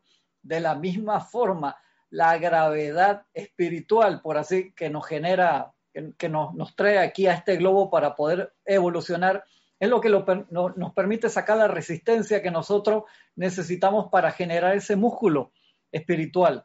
Y es el mismo buffer de acción, buffer me refiero a, lo mismo que sucede aquí, estamos transmitiendo y mientras la, la señal se digitaliza, a veces puede demorar un segundo, dos segundos, cinco segundos, diez segundos o dependiendo tu conexión, un minuto en llegarte. Y de la misma forma, nosotros tenemos, gracias al ambiente en el que estamos evolucionando, ese buffer en la parte de la precipitación, que lo que nosotros pensamos y traemos a la forma demora un poquito en manifestarse y no es castigo, eso es como llevar un cinturón de seguridad cuando estamos manejando y eso es parte del aura espiritual y de la, atracción que tenemos tanto física como espiritualmente a este globo. Nos permite hacer eso y parte del plano físico este que es donde estamos que es sólido, sólido y nos permite autoentrenarnos y nos permite ser entrenables a través de la enseñanza de los maestros ascendidos para estar seguro que es lo que estamos haciendo. O sea, que a la primera vez que pisamos una pala que está en el piso y se nos da en la frente y decimos, ah, eso tiene que haber sido casualidad, y vas y la pisas de nuevo y te das en la frente y cada el chichón es más grande, como la séptima vez, ya, yo creo que no debería pisar esos objetos que están en el piso que generan palanca y me dan en la frente. Eso, parte de, la enseñanza del Elohim Vista, nos trae, nos trae eso, el darnos cuenta de, lo que es la capacidad de estar concentrados. Nosotros, por lo menos me gusta hacer muchos ejercicios de, de autoobservación y darme cuenta cuánto puedo sostener el nivel de concentración y a veces lo, lo timeo, o sea, pongo mi, mi cronómetro y veo cuánto puedo sostener un pensamiento forma específico fuera de mi objeto de, meditación. Eso te da, si tú dices, hey, pude 5 segundos, 10, 15, tú ves si aguanté una hora, digo, wow, hermano, ya casi estás llegando allá, maestro ascendido. ¿Cuánto lo pudiste sostener? Eso es parte del autoentrenamiento que nosotros tenemos que hacer todos los días, como si fuera calistenia básica que uno hace todos los días, pero Tú sabes que lo que pasa, Roberto, Yasmín, eh, el otro Roberto, Arraxa, Ramiro, que como tenemos tanta comida, por así decirlo, tenemos tanto, tanto material, tantas bendiciones, todo, todos los libros, a veces comemos un poquito de cada cosa y en verdad no nos terminamos de, de alimentar bien porque no buscamos dentro de todo eso darnos cuenta, sabes que, te soy sincero, me falta vitamina B2, hermano, me voy a concentrar en eso y voy a, a dejar un poquito por allá de lado esta semana los carbohidratos y ver, hacerte ese autoexamen, en, qué, te, qué te falta, qué vitamina te falta ahí. Y lo más seguro que dentro de ese, de ese quinto rayo y de esa enseñanza del Elohim, ese poder de, de concentración está bien flaco y eso no lo podemos dejar de lado nunca. Entonces, como autoentrenamiento, como estudiantes de la luz serio, tenemos que poner dentro de, nuestra calistenia física, espiritual, diaria, ese trabajo de concentración y no, no, no dejarlo de lado. Pues lo dejamos de lado y pasan accidentes, como hablamos anteriormente, o pasa un solo descuido de, de un pequeño segundo y, y chao. Entonces uno dice, oh, la vida es dura conmigo. No, no es la vida dura conmigo. O sea, todos aceptamos manejar en esta autopista en la que estamos andando todos. O sea, todos decidimos aprendernos el manual de tránsito, pasar el examen de manejo y bueno, sale a la calle. A mí me pasa igual que tú, Rax. Al principio manejaba bien, cuando quería entrar a la autopista y veía así esos cuatro carriles, todo el mundo a 120 kilómetros por hora eh, y daba, daba frículo. Acá Roberto te puede dar la, la, explicación que tiene levantado la mano de qué significa la palabra frículo. Yo no iba a decir sobre el frículo, pero bueno, puedo aclararle al hermano Arraxa. frículo es una terminología aquí muy metafísica aquí en, entre los panameños. El grupo Serapis Bay que significa sinónimo de miedo, de miedo, temor, temor ese. Ay, no, ay, sí, qué lindo, le, le, dio pena con Yasmín. Frículo significa frío en las partes más oscuras del cuerpo, hermano. Bueno, pero en, en realidad es miedo, ¿no? Yo creo que tiene que ver con las últimas cuatro letras, Steph, Roberto. Ahí, ahí precisamente ahí es donde se siente más intenso el, el sentimiento. Quería, quería aportar algo ahí ligeramente, una acotación de lo que acaba de comentar Cristian, que cuando él, él comenta que nosotros mismos voluntariamente y, y, en principio, y no, no creo que en principio, supuestamente en los planos internos, eso fue gozoso que nosotros mismos, no, yo voy para allá, yo voy a hacer lo que tengo que hacer, yo voy a, a hacer los piqueteos que tenga que hacer, las pancartas que tenga que levantar, el trabajo que tenga que hacer, lo que sea necesario hacer, yo lo voy a hacer porque eh, yo me quedo pensando en ese sentido, es verdad, todo eso lo hacemos en su momento en los planos internos, claro, sabemos que cuando llegamos acá y tomamos eh, la forma carnal, la cosa, a veces el bullpen, las cosas cambian y sabemos que, como dice Cristian, nos da el frículo y las cuestiones, pero ya es otro tema. Pero yo me quedo pensando, yo me quedo pensando, reflexionando a veces, ¿cómo será la gloria tan inmensa del Dios Todopoderoso que nos tiene reservada para que nosotros gozosamente, eso es como decir, voy para allá, para el infierno a quemarme y voy porque yo sé que si, que si paso esa cuestión allá, yo voy a tener la gloria más inmensa. ¿Qué tan grande puede ser esa gloria? Ustedes no se han puesto a pensar esas cosas.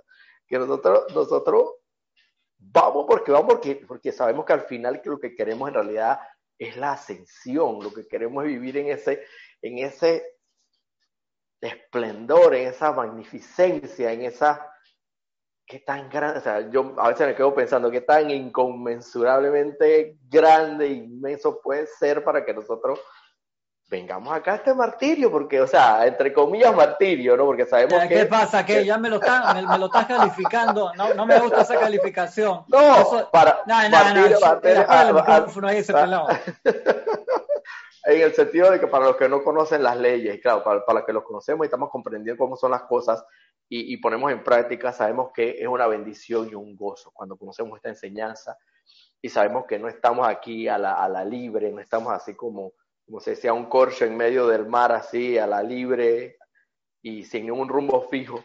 Sí, estoy viendo para dónde va, qué rumbo que está agarrando el corcho, hermano. Bueno, pero... Eh, te está puedo, dejando correr tu instructor para ver qué yo es puedo, lo que Yo puedo entrar aquí a relevo australiano. a decir lo siguiente, que mm, algo que ayuda en este andar cuando uno encarna es, es la, conciencia de, la manada, la manada, el grupo. ¿Por qué? Porque como grupo uno puede advertir situaciones, errores, condiciones que solito no, no, no, va, no va a advertir. Y lo hemos vivido acá en estas clases que hemos hecho en colectivo, que hay aspectos de la enseñanza que yo puedo ver, pero que no, y hay otras que no alcanzo a ver, pero ve Yasmín o Roberto, León, Fernández o Arraxa o Cristian. Entonces. Eh, perdón, ¿Gaby está ahí? ¿Se fue o qué? no, sí, aquí está, aquí está. están, están, en silencio total, que Gaby es buena. ¿Qué pasó, Gaby? No te quedes callado, hombre. Ella, aquí está, mira. Ahí está Gaby. Oh, ok, ok, yo pensé que se había ido. No, aquí está. Tiene micrófono abierto y todo si quiere. Mm, Pero bueno, está, está, Estoy escuchando la clase. dice que está escuchando la clase, así que. Bueno, ella está en libertad de aportar. A lo que voy es que eh, el, andar en grupo a uno le ayuda un montón para, para salvar los problemas o las situaciones del, de la encarnación. Y, en el ámbito de los maestros ascendidos también ocurre así. Y a propósito de la concentración, el maestro ascendido Jesús anda siempre con un equipo al lado. Y el señor Gautama también anda con un equipo al lado. Y el señor Gautama, de los seres que andan al lado del señor Gautama, hay uno que siempre se devela y es el señor Ling. Cuando aparece el señor Gautama, al ladito viene el señor Ling, en la cuadrilla de él, en el equipo. Cuando aparece el maestro ascendido Jesús, el que anda con él es el maestro ascendido Juan el Amado, ahí.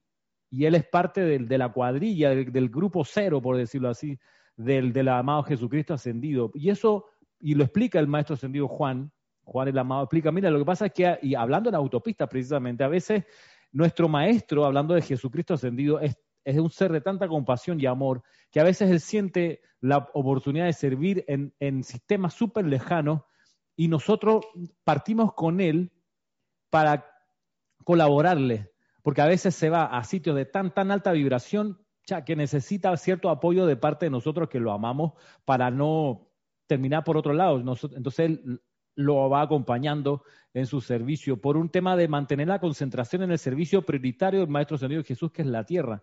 Pero con su amor, él es lanzado para irse a servir a otro lado. El Mahacho Han el que dice que el Maestro Dios Jesús se mete en lugares que el, que el Mahacho Han no se mete. O sea, a ese nivel se va a agarrar ese tipo de misión el Maestro Jesús, hermano, es el pelo en pecho.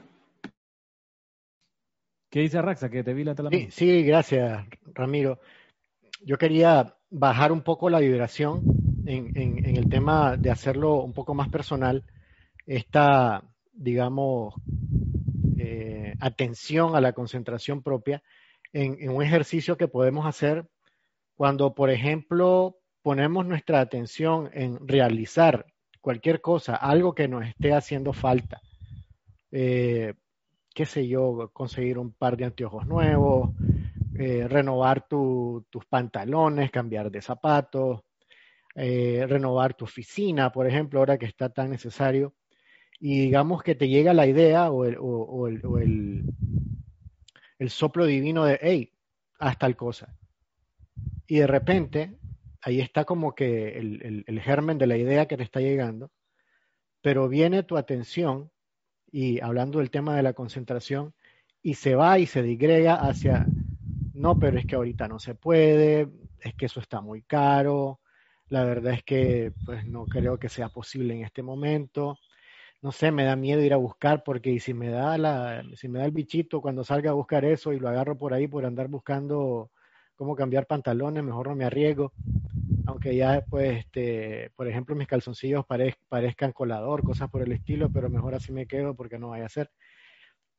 La concentración la podemos perder muy fácilmente y se nos va hacia temas humanos que son el hábito y la costumbre de toda la vida de dejarnos llevar por las sugestiones externas también.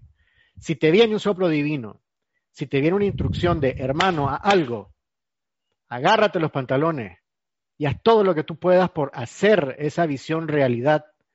Enfréntalo con valor y atrévete. No tengas miedo. Hazlo, sea lo que sea. Y y, así de esa manera puede ir subiendo gradualmente tu capacidad de manifestación de esa idea, de esos soplos divinos que te van eh, llegando día a día. y que uno los pone de lado porque la parte humana de la personalidad como que los relega a algo secundario de que no, más adelante, ahorita no se puede, mejor después, no me atrevo, eh, mejor mañana, mejor pasado, cuando tenga 45, cuando tenga 50, cuando tenga 60, cuando tenga el pelo blanco, qué sé yo, pues, ¿me entienden? Excusas. La personalidad busca excusas para posponer cosas y de repente nos llegan ideas que son muy concretas de necesidades del momento que por miedo o por hábito la dejamos para después.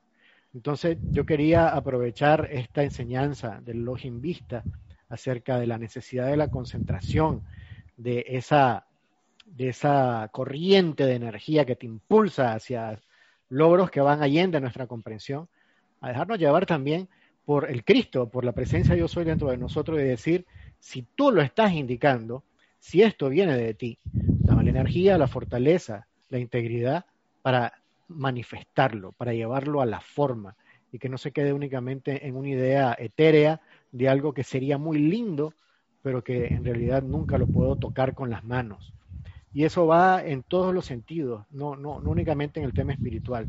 Como les contaba, esto tiene que ver con relaciones entre personas, con temas eh, materiales, pero obviamente también con tu crecimiento espiritual. Eh, quería complementar con lo que acabas de decir, Araxa, porque eh, tienes toda la razón. Mira, que ahora, ahora bueno, como experiencia personal, desde que estoy en la enseñanza, me ha tocado que esas ideas divinas son como mucho más constantes, porque claro, como haces muchos trabajos de transmutación, de protección, son como mucho más constantes, pero tal cual, o sea, te llegan esas ideas y las tienes a veces, tienes, tienes otras ideas erradas que las tienes en el, bueno, el subconsciente, en el, en el etérico, y, y de verdad que si no estás realmente concentrado en, y te vas con esa idea y la mantienes y la sostienes, definitivamente se te va por otro lado y te puede llegar otra y tan, se te va por otro lado. Es una cosa increíble. Gracias, eso es lo que quería aportar. Sí, cortito. Saben, una de las cosas que ayuda mucho con eso y que lo estamos haciendo todos los días es el decreto del círculo de fuego azul. Ese decreto, si tú le pones atención, es espectacular porque te dice, ese círculo no solamente protege la salida de tu emanación, la entrada, las cosas que te puedan llegar, sino también tiene que ver grandemente con eh, lo que te dice al final del decreto, que ese círculo de protección permite que las ideas divinas bajen de una mejor forma y que se mantengan en formas trabajables, en formas trabajables. Y eso es genial. ¿Por qué? Lo que te dice allí. Cuando uno empieza, ¿qué, ¿qué, significa eso? Yo tengo mi círculo de fuego azul individual, que uno lo invoca para uno, lo invoca para toda la humanidad. Y cuando nosotros tenemos ese círculo, es como si te metieras en tu casa, cerraras la puerta y cerraras la ventana estás en un ambiente tranquilo, perfecto, entonces tú te concentras en lo que quieres. Pero cuando te concentras en lo que quieres es como prender, prendes Netflix, Disney Plus, Apple Plus, Amazon Prime, HBO Max, te prendes todas las cosas, el ruido es el de adentro solamente. Entonces tú decides dónde pones la atención y por más protección que te pongas que te va a ayudar enormemente, tienes que entonces lidiar con contigo mismo. Entonces ahí es donde tú decides dónde pones la atención. Entonces ese rayo verde te da esa fortaleza, pero la parte, como tú lo dijiste bien, Yasmín, de purificación con el fuego blanco, con la llama violeta, es esencial más esa protección de entrada y salida, porque si no es como tener múltiples, tener que había una persona que que cuenta chistes ahí en, Netflix, la vez pasada lo vi, me, reía mucho, yo, tan real, tipo dice, la gente está viendo la televisión, tiene la computadora, el iPad, el celular y el Apple Watch, o sea, tienen como cinco pantallas de atención y encima está cambiando los canales allá, viendo para ver si hay otra cosa acá, perdón la palabra, no jodas, ¿en qué momento vas a precipitar algo que no sea amorfo con todos esos inputs al mismo tiempo? Entonces, por más círculo que ponga, que es espectacular, por favor haz ese decreto todos los días. Por sí, más uno que, hagas eso, si, si, no tienes el control de tu atención, no funciona. Oye, Cristian, y uno que es, bueno, yo me considero multitask, así que tengo que estar aquí, allá, no sé qué. Dice que, que, las mujeres hacen mejor multitask. Multitask. yo creo que tal vez sí, tal vez sí. Vamos, a lo mejor Roberto tenga otra opinión. Las mujeres precipitan un chiquillo, hermano. Nosotros no lo podemos hacer. sí, no, gracias, padre. Gracias, padre. no hay comparación. Bueno, está bien. Excelente. Oiga, a propósito de concentración, eh, volvamos al discurso del Elohim, ¿les parece? A no ser que Yasmin, creo que querías decir algo, algo más. No, no. Sí, yo solamente quería comentar ah. sobre el, equipo en trabajo, o sea, el trabajo en equipo, perdón. me, me, vino a la memoria los pingüinos en el polo, que obviamente sabemos hace mucho frío, y los tipos para poder cumplir su misión se agrupan en, en manada, no sé cómo será lo del pingüino. bandada, ¿no? son aves, son aves, ¿no? Son aves. Y en el centro, en el centro se concentra un calor, el que los hace circular y los que están afuera, los que están adentro van afuera y así los que están fuera toman el calor que está adentro. O sea, un pingüino solo o un par de pingüinos, la verdad es que sería muy difícil que pudieran lograr su, su objetivo. Y en el caso de los estudiantes de los maestros ascendidos, pasa con los campos de fuerza sea, uno puede hacer solo en su casa los decretos y todo, pero cuando uno llega al campo de fuerza se siente otra radiación y es distinto cuando habemos varios decretando a los maestros, haciendo cantos, visualizaciones. Así que es súper importante el trabajo en equipo para poder llegar a ese objetivo y poder tener éxito. Buen punto, correcto. Así mismo es. La colaboración grupal es fundamental por eso hay que cuidarla. Hay que conocerla, comprenderla y cuidarla, amarla, meterle cariño y protegerla porque eh, hay corrientes discordantes en la atmósfera que no son menores y que hay que estar pendientes pues se pueden colar a través de cualquier miembro del grupo. Y mm, para eso, para evitar el, descalabro de un grupo, para nuestro andar común y corriente, la concentración es es esencial, es esencial. Y miren lo que dice el Elohim a propósito de esto, de esto último que hemos estado considerando. Dice, bueno, este es el último par de libros que mirábamos. Dice aquí el Elohim. Yo soy el que, el que es conocido como el rayo de la concentración. Por supuesto, después de mi servicio viene el de mis ilustres hermanos, el poderoso, Elohim, el poderoso Arturus del séptimo rayo, representando el ritmo de la invocación y transmutación mediante el fuego violeta, y el Elohim de la paz del sexto rayo, cuyo servicio consiste en sellar la creación terminada en la protección y perfección de la paz crística cósmica. ¿Qué se puede lograr en la Tierra si quieren las actividades mundanas de vuestro diario vivir sin concentración, desde la tarea más pequeña de aprenderse una receta de cocina hasta la gran destreza técnica que produce una bella música, hasta el gran desarrollo de la ciencia, hasta la magnífica perfección del educador, del predicador, del estadista. Si no hay concentración, lo único que se produce es mediocridad. Solo se araña la superficie. Sin embargo, aquellos que se determinan a elevarse por encima de las masas toman una faceta de la vida y la desarrollan con maestría, decidiendo dentro de sí sobresalir en al menos una línea de expresión. Es así como ellos se dedican a este fin, consagrando sus vidas, atención y esfuerzos, su tiempo y sustento, todo a alcanzar este propósito definido.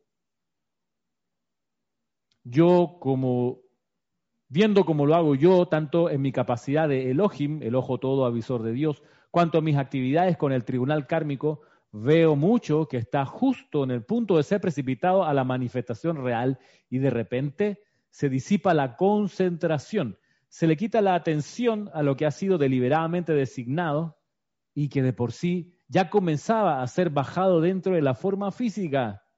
Así, la una vez deseada manifestación es abandonada antes de que pueda aparecer aquí con toda la realidad del caso. Después de que nosotros hubimos contemplado la belleza y perfección del designio divino para este planeta por cuenta de la corriente y rayo del Elohim de la pureza, ¿qué podía venir después sino la concentración, la atracción de la energía y su concentración alrededor de esos rayos convexos que habían sido establecidos como la forma de la Tierra? Tuvimos que concentrar la sustancia lumínica para hacer al planeta lo suficientemente sólido para que pudiera contener los mares, la tierra y la forma física en general. Si hubiéramos procedido por esos cuatro primeros pasos, la voluntad de hacer, la percepción de lo que había que hacer, el gozo de servir con amor, la humildad suficiente para hacerlo a la manera de Dios en pureza, y entonces hubiéramos rehusado a concentrarnos sobre la tarea hasta que el planeta finalmente hubiera comenzado a girar sobre su eje, hasta que Virgo y los seres de la naturaleza lo hubieran perfeccionado, hasta que Amarilis hubiera experimentado con 900 primaveras, ¿qué hubiera pasado? Pues que no hubiera habido ninguna tierra. Sin embargo, hasta ustedes que hoy por hoy constituyen el máximo desarrollo de la concentración en Occidente en cuanto al cuerpo estudiantil se refiere, solo han tocado el filo de lo que es seguir las cosas hasta su manifestación. ¿Qué les parece?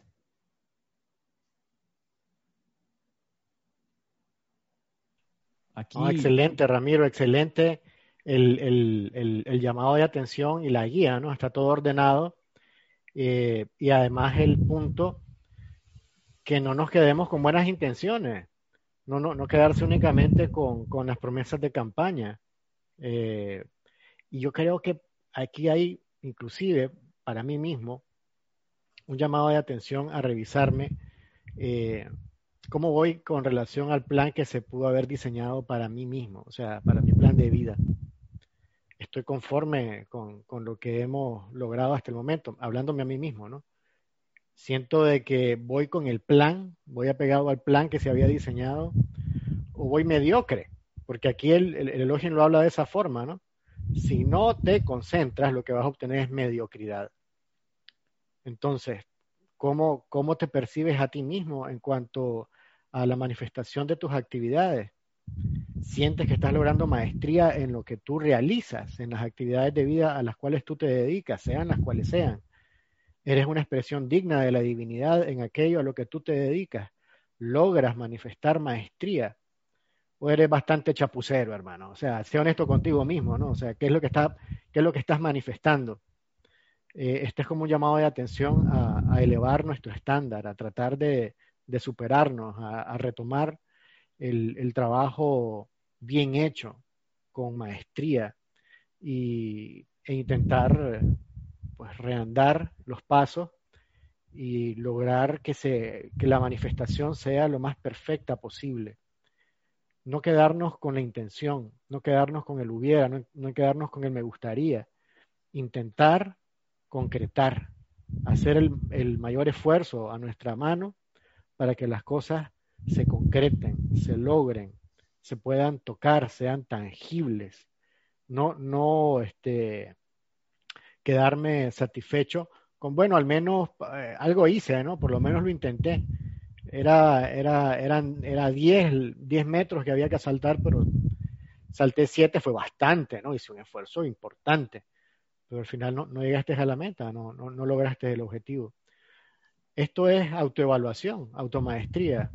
Este es un tema de, de, de revisión personal. Y yo me quedo con eso, con, con esta parte del discurso. Correcto, eso de, consagrar, consagrar una parte de las energías. Cuando yo lo volví a leer, me acordaba de, esa recomendación que dan los maestros ascendidos de buscar una cualidad divina para con ella cargar el tubo de luz, por ejemplo. Entonces, porque los maestros, además del círculo de llama azul que comentaba hace un ratito Cristian, también sugieren invocar el tubo de luz, que ya es un tubo propiamente tal, no es un círculo, sino es un tubo. Y, el señor Link, por ejemplo, dice, pero ese tubo no, no, no ha de ser solo de protección, de que hay que no entre nada, ¿no? Sino también vamos a aprovechar que ya que lo está invocando para que sea también una fuente que irradia hacia afuera y dice, escoge una cualidad divina, quédate con ella el tiempo suficiente, invocándola, visualizándola, reconociéndola tanto que llegará un momento en que la gente va a sentir esa cualidad cuando entre en contacto contigo y esa gente la va a sentir porque la vas tú a haber estado cargando en tu tubo de luz. Entonces, claro, si uno una vez al mes cambia de calificación y, después de estar, qué sé yo, invocando que ese tubo de luz sea cargado con la llama la victoria y al mes siguiente, no, no, con la llama rosa de amor, y después, no, no, con la llama violeta. Entonces, va a ser, es difícil que coalesca esa cualidad divina. Y uno, uno, como bien lo dice ahí, es muy honesto, esa relación de amistad que conversábamos hace un instante atrás, es muy honesto porque dice, oye, este, va solamente a a rascar la, la mediocridad.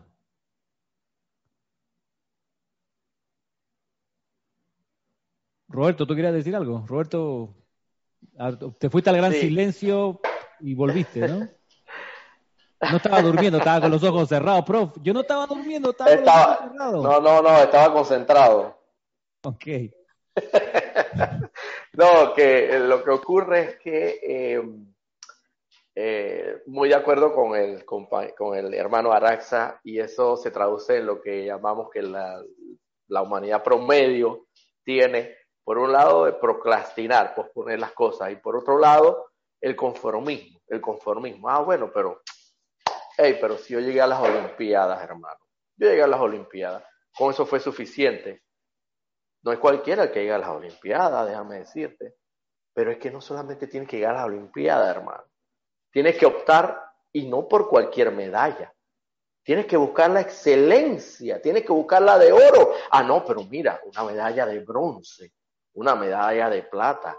Y es la primera medalla de plata en ese determinado país. Tú tienes que entender que eso es bastante.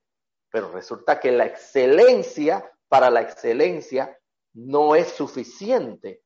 Y los maestros ascendidos, si quieres optar por esa excelencia, no, ellos no son medallas de plata ni medallas de bronce, ellos son medallas de oro. Y para eso hay que concentrarse grandemente. Porque medalla, y no, y de ahí para abajo ni hablar. Si solamente, si ni nunca llegaste a las Olimpiadas, pero hiciste todo el esfuerzo, haga lo que quiera, estás en el estatus de mediocridad. Lo estás. Ah, no, porque tú tienes que entender que mira, que yo me levanto todos los días y tengo un trabajo y tal y cual, todas las cosas del mundo mediocremente estás porque no has llegado a alcanzar ni siquiera el estatus, el estándar que se, pide de promedio, que ni siquiera debería ser un promedio, porque aquí, lo, aquí, no hay ni mediana, ni entera, ni nada de eso. Aquí es o es entero, o es el pastel completo, o no es. Es así, aquí no hay paños tibios. Aquí tenemos que estar concentrados en lo que nos, nos compete y lo que, lo que nos responde. Y cada vez ser mejor en el aspecto que, corresponda y más máxime si se trata de la enseñanza de los maestros ascendidos. Si el día de hoy lograste algo con disciplina, con concentración, con consagración y lograste la victoria, la próxima vez tienes que lograr una victoria mayor aún, quizás en ese mismo ámbito de, de, al que lograste la victoria. Y así sucesivamente porque te darás cuenta que al final, hasta que no hayas logrado la ascensión, sigue, sigue, sigue siendo no ascendido. Y para eso se requiere mucha concentración. Correcto, sí. Esto de, también de la consagración se, se, ve en la enseñanza de los maestros ascendidos cuando sugieren que los grupos se, se, consagren a una cualidad divina también. O sea, no solo, no solo el campo de fuerza individual, el tubo de luz personal, sino también el campo de fuerza grupal, que se pueda consagrar a una cualidad divina y eso va a dar pie a que resurjan los templos del fuego sagrado. Pero bueno, ese es material para, para otra, otro, otra serie de clases. Aquí hay una pregunta de, hay, hay una pregunta aquí de un comentario de Gabriela, pero también en el chat tenemos algo sobre el criterio HAP. Vamos con Gabriela y después con el, con el chat. Dame un segundito, Gabriela, ya voy para allá. Mm.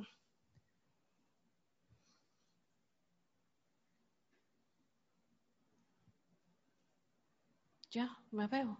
Ah, ok. Ok, gracias. Eh, he estado internalizándome esto de los Elohim porque un estudiante, por lo menos yo, eh, sabía poco de los Elohim, pero los Elohim son tan importantes como cualquier ser divino. A mí me encanta lo que es el Elohim vista, porque él dice que él es la concentración, o sea que él es la concentración. Ahí no hay discusión. Y nos llama a hacer ese esfuerzo si queremos, de tener esa em, concentración y, no caer en la mediocridad o como dice Roberto, en el conformismo. Eh, pero primero, él siempre pone, háganse, masterícense una cualidad divina. Eh, no, se, no, ellos no dicen masterícense en precipitar cosas materiales. Que eso a mí me llama mucho la atención. Y hay un, no sé, Ramiro, si me ayudas porque no, no lo sé todo. Eh, busca primero al, a Dios y lo demás, eh, y su justicia, y lo demás vendrá por añadidura. No sé si ese es el, el, refrán o el, o el, extracto de la Biblia, no sé. Pero más o menos es así, ¿no? Claro, busca el reino de, reino de Dios y, su, justicia, Y lo demás. Es correcto. Entonces, si uno, ya estando en este sendero, no te masterizas, no te contactas, no te sincronizas con la presencia, entonces, si no te llama la atención una cualidad que tú puedes ir desarrollando, o que no te llame la atención igual, que tú sabes que puedes ir flaqueando o que te interese X. Todo lo demás va a ir por añadidura. Ah, que yo no estoy, yo no soy buena para esto, mira que para las matemáticas, ejemplo yo. Eh, que no soy buena en haciendo esto y mira que me salió. O sea, ya olvídate de lo que es el mundo y lo que se, espera de ti.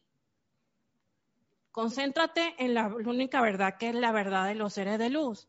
Concéntrate en una línea espiritual, en una cualidad divina y, lo, tú vas a masterizar todo lo que es del plano físico. Pero tienes que tener esa dedicación, como dice el maestro, el determinación, dedicación de hacerlo todo el tiempo. Y yo siento que de eso va a fluir absolutamente todo. O sea, tu aura va a ser tan eh, positiva, tan que irradias eh, esa, esa fluidez de la presencia y esa cualidad, que no creo que te, que te vaya, entre comillas, a predisponer a que te salga mal algo. Y eso es primero lo que uno debería de hacer, trabajar en uno mismo y en lo que no se ve, que determina lo que se ve, para luego entonces dedicarte o, ser o trabajar en algo del mundo, o sea, algo, algo físico, qué sé yo. Ese era el comentario. Súper, gracias. gracias, Gabriela. Aquí Súper, gracias, efectivamente. Más vale poder aprender y consagrarse a una cualidad divina porque al final esa es la que uno se lleva a los planos superiores cuando desencarna, ¿no? Lo, lo material se va a quedar aquí. Em, les pido a ver cualquiera que quiera contestar la pregunta que nos hacían por el chat de YouTube acerca de cómo saber, preguntaba Isaac Roberto Ramírez, Mira, otro Roberto, ¿no? Muy bien. Puedo, creer que tiene la, edad parecida a la de ustedes, Robertos aquí. Bueno, Isaac Roberto Ramírez de, México preguntaba, dice hermano Arraxa, pero pues, vamos a, extender aquí al, al, panel. ¿Cómo saber si es un soplo divino o alguna inspiración propia? Pues eh, iniciaría ofreciendo una, una respuesta que es muy, muy práctica y agradezco que nos ofrezcan la pregunta. Eso, eso que te sopla, ese soplo que te viene de la presencia, te va a dividir, te va a separar, va a generar una posición antagónica. Si eso es así, eso no es un soplo divino. Eso no tiene nada que ver con, con, la presencia yo soy. Porque todo lo que viene de la presencia de Dios eleva, unifica, es, digamos algo que genera un bien colectivo. Y bueno, ya hablando del criterio HARP, te hace humilde, te hace amoroso, te hace puro. Entonces, yo creo que eso, es algo que siempre, siempre uno puede usar de filtro. Si es un soplo divino, no te va a dividir, no te va a separar de nadie. Te va a hacer una persona eh, más sencilla, nuevamente, más humilde. Y humilde no tiene, no tiene nada que ver con tener recursos o no tener recursos. Humilde tiene que ver con que tú reconoces de dónde vienen las bendiciones a tu vida. Eres humilde si tú sabes de que absolutamente todo lo que está en tu vida viene de Dios. Viene de la presencia yo soy y tú lo reconoces. La camisa que ando puesta, el, los lentes que me permiten tener vista 2020, el poder hablar, el poder oler, el poder oír, el poder tocar, todo eso viene de Dios. Es, es un regalo de la presencia de Dios. Si tú mantienes eso en tu mente, eso te hace humilde.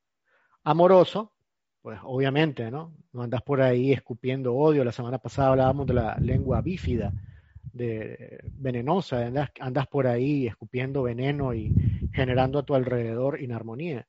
Obviamente eso no, no tiene nada que ver con un soplo divino. Armonioso y puro pues que es el famoso criterio HARP. Pero pues también le cedo a mis hermanos que obviamente tienen mucho que compartir, así que pues yo lo dejaría por ahí. ¿Qué dice Roberto Fernández?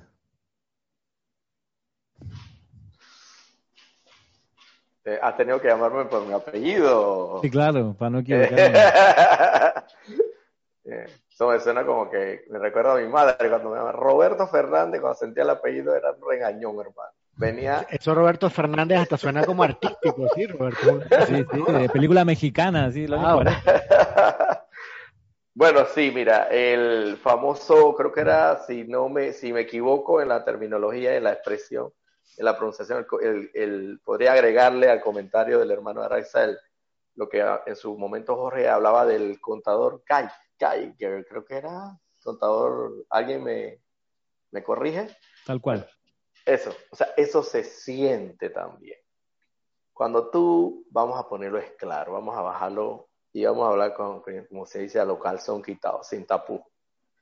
Cuando tú estás dispuesto o dispuesto a, a, hacer realmente algo que no es constructivo, algo que no es armonioso, algo que no es humilde, algo que, que, es, que es para ti es egoísta, para, es egoísta, no es altruista.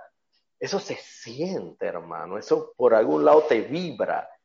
Por algún lado tu corazón lata y pulsa y, te está diciendo no lo hagas. Es como el angelito ese de, el angelito y el diablito que salen en, la, en, la, en las cómicas y en lo, eh, que uno te dice, ay, pero, pero dale, dale, vete allá, el diablito, ¿no? Vete con tus amigotes allá a beber alcohol y a ver y a mujerear y a tú sabes, no todo eso. Y por acá hay que no, no, no, no, no, pero mejor tienes que ir a hacer a y hacer ceremonial y a contribuir con tu servicio de transmisión de la llama de la ascensión o servicio de transmisión de la llama que fuera para contribuir con la con, con el aporte de luz que te corresponde, pero no, acá del otro lado. Entonces, eso, eso se siente, hay que ser honesto con uno mismo. Eso se siente y, eh, consulta a tu corazón. El corazón tiene toda la razón en todos los sentidos. Y créeme que si es un soplo divino, te vas a sentir bien, te vas a sentir como liberado, te vas a sentir que lo que estás haciendo, estás contribuyendo de alguna manera con, con algo bueno, algo verdaderamente auténtico. Eso podría decir yo en ese sentido.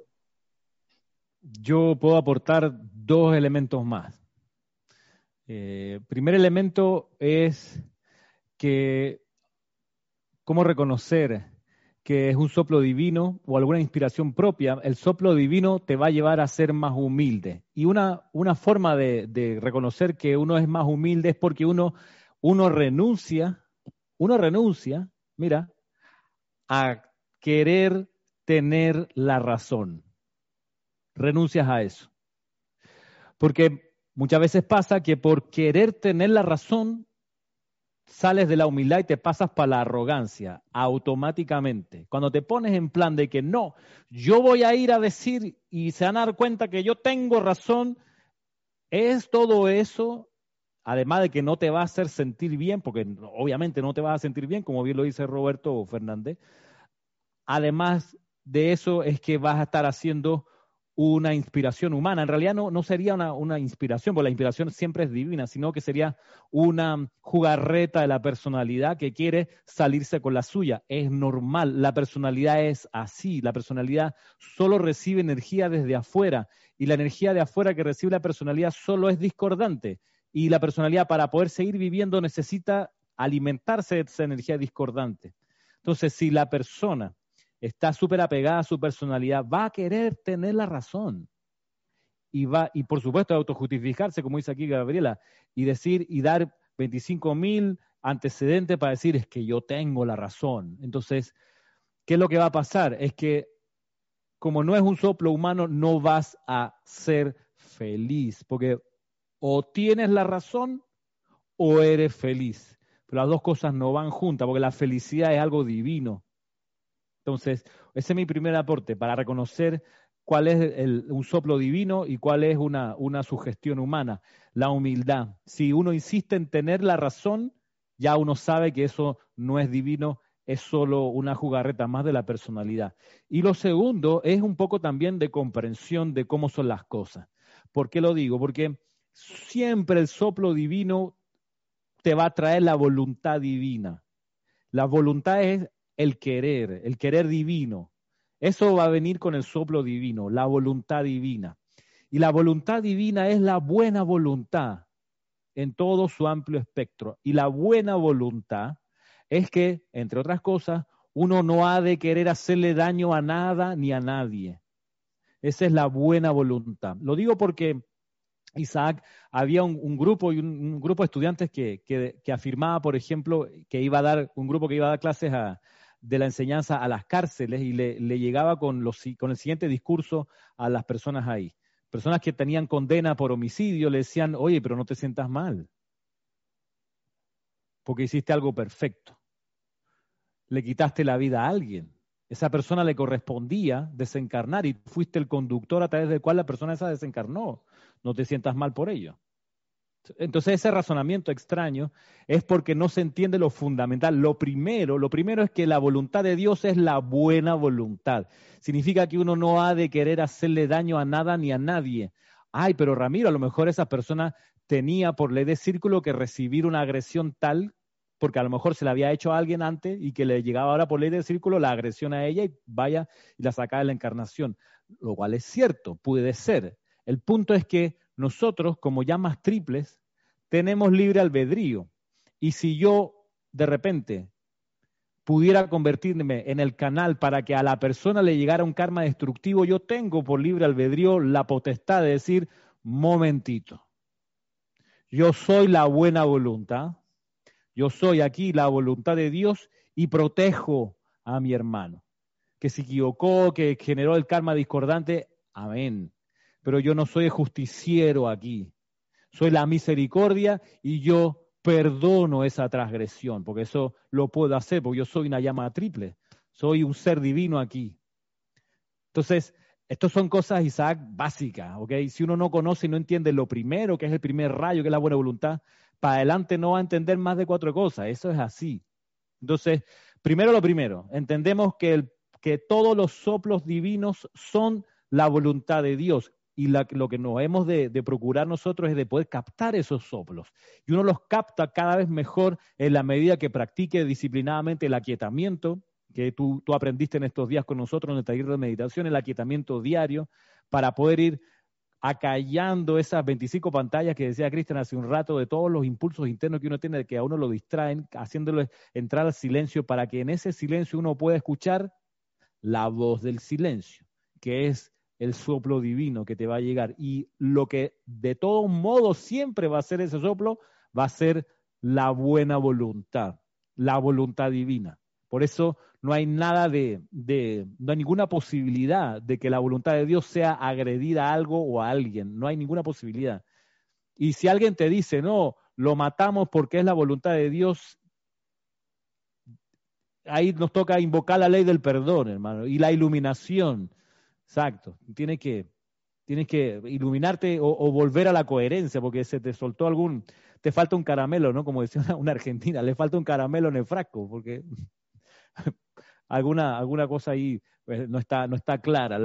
el soplo divino tú lo vas a reconocer porque siempre te va a llevar a tenerle buena voluntad a la vida para comenzar, buena voluntad con tus amigos, ¿ok? Lo que decíamos al principio de esta clase de la buena voluntad con tus amigos. Ahí uno, uno despliega su buena voluntad. Y si uno no le tiene buena voluntad a alguien, por más que le diga que es amigo, no es amigo. ¿eh? Digámoslo claro, no es amigo ni siquiera hermano. Porque no, porque, eh, porque no funciona así. Entonces, ese era mi, mi aporte. Esas dos cositas, la humildad espiritual y la voluntad divina. Ramiro, acá lo buen panameño es, tiene un tornillo flojo. Pero bueno, se puede ajustar con la comprensión adecuada. Sin consagración solo se rasca la superficie, solo se llega a la mediocridad, dice el Elohim, sin consagración. Así que eh, no sé si hay algo más que, aportar, compañeros de panel. Hermano, sí, yo quería solo comentar, pero la respuesta, o complementar la respuesta, que hay tres pronombres de los que habla Jorge constantemente, para darse cuenta si es el ego el que está hablando, es yo, mí y mío. O sea, si en tu frase está cualquiera de esos tres pronombres, claramente es un soplo humano. Solamente quería aportar ese dato. Buen punto, buen punto. Buen punto. Bueno, aquí, a propósito de concentración y consagración, pregunta Denia Bravo, lo, leo, el, el, chat. Dice, comprendo el concepto de llenar el tubo de luz con la llama X sostenida, pero tengo una inquietud. A veces siento la necesidad de utilizar otras llamas, según el requisito del momento. Claro, una cosa es el tubo de luz y otra es la aplicación del día, donde uno durante el día puede necesitar invocar distintas llamas y no hay problema. Ahí tú la invocas. De hecho, de eso se trata, ser presencia confortadora, que tú, dependiendo de la situación, aquí se requiere sanación, aquí se requiere iluminación, aquí protección, y uno va, pum, pum, pum, en la, en la velocidad del momento, lo más rápido posible, discerniendo qué es lo que toca. Pero la privacidad de la aplicación diaria de la mañana, uno ha de practicar, consagrar y calificar el tubo de luz con alguna cualidad puntual. Y uno le mete todos los días un, un alimento más, más electrones, más electrones, más electrones, hasta que de repente ya te vuelves una batería de eso. Y eso no lo sacas tú solo de tu llama triple, sino para eso es el conocimiento de los maestros ascendidos y tú los invocas para que llenen tu tubo de luz con esas cualidades. Pero en el día a día a lo mejor es otra llama la que se requiere y estás en lo cierto Denia. Ahí habrás de hacer el llamado doquiera que se requiera, de acuerdo a lo, a lo que se necesite. No sé, esa es mi perspectiva. Otro aporte, Ramiro, recuerdo una enseñanza que está en el libro, eh, era, me parece, no recuerdo ahorita exactamente el nombre, Plática sobre el sendero del ocultismo, me parece. Plática sobre el sendero del ocultismo en que había una recomendación que me parecía a mí bastante curiosa, en que se decía que un estudiante de la luz eh, que se considere tal debería de hacer no menos de 100 decretos al día. Estar atento como para estar, o sea, pendiente de ese servicio, ¿no? No perder oportunidad, tal cual nos estaba ahorita hablando Delia. Eh, los requerimientos son casi de minuto a minuto.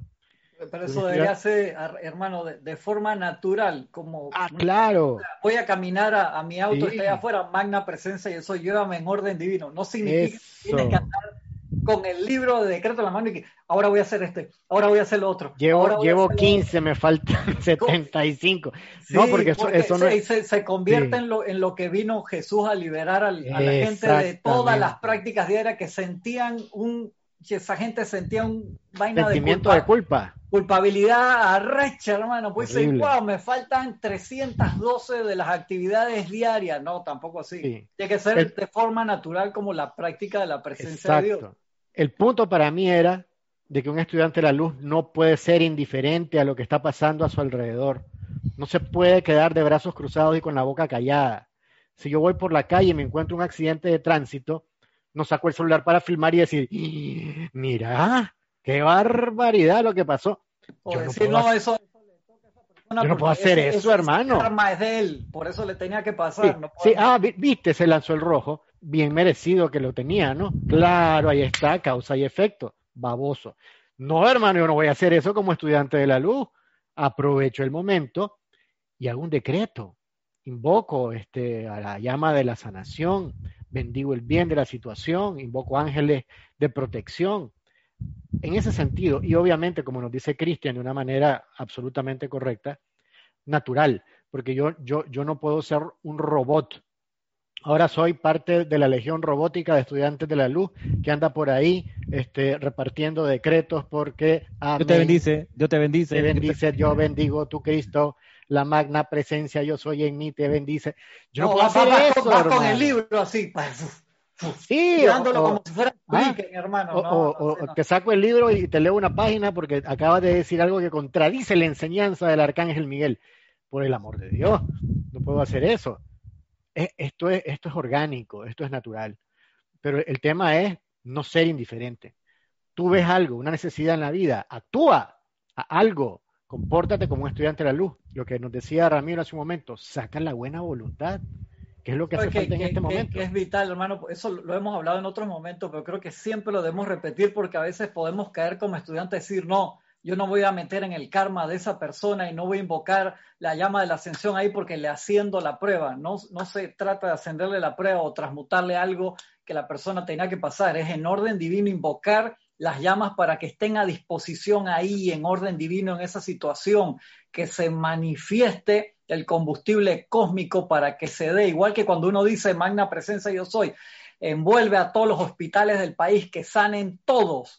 Ahí está el combustible y el libre albedrío dentro de la llama triple de cada persona que está allí sabe cómo actuar, pero si no se dan los medios y maneras, y esa llama triple, por así decirlo, esa persona encarnada que está ahí nunca ha hecho esa invocación, cómo se va a manifestar. De allí que los campos de fuerza sean tan importantes. El fuego es inteligente y, va a estar allí y va a estar en orden divino con el libre albedrío de ese Cristo cósmico, pero que eso no nos frene, que te digo, yo, yo he pasado por eso, he hablado a veces con otros compañeros que hemos entrado en esa parte, que no, no, porque le vas a hacer la tarea a la persona. Una cosa es hacerle la tarea a tu hijo de cinco años porque tú te quieres acostar temprano el domingo y él se acordó a las 11 de la noche que tenía una tarea para el otro día.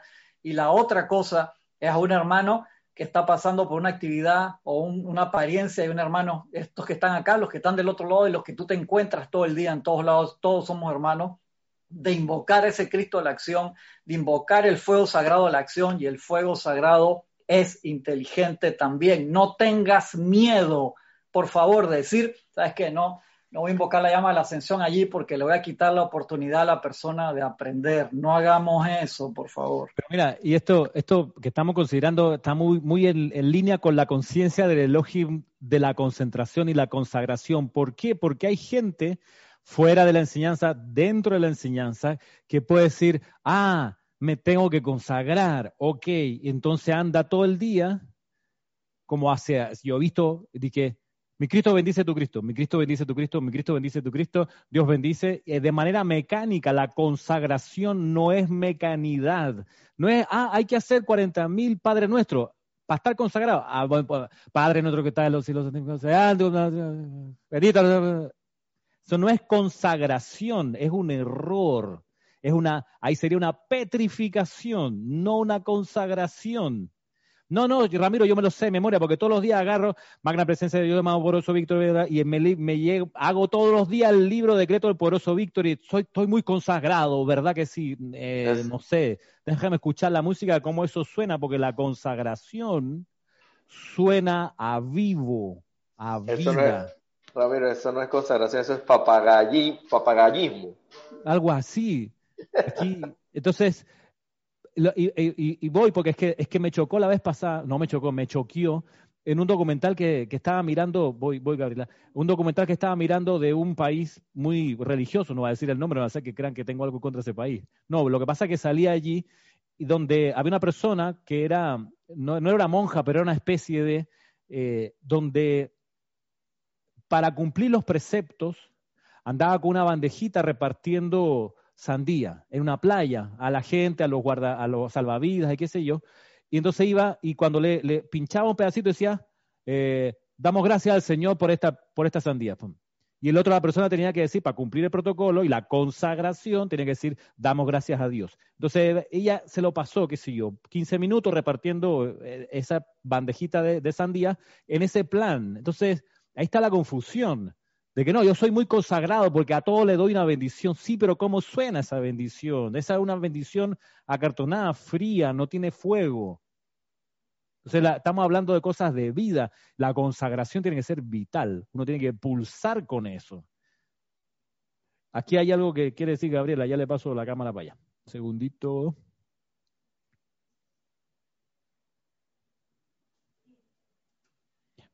O sea, la consagración, así como la planteas, no es consagración, eso es obligación.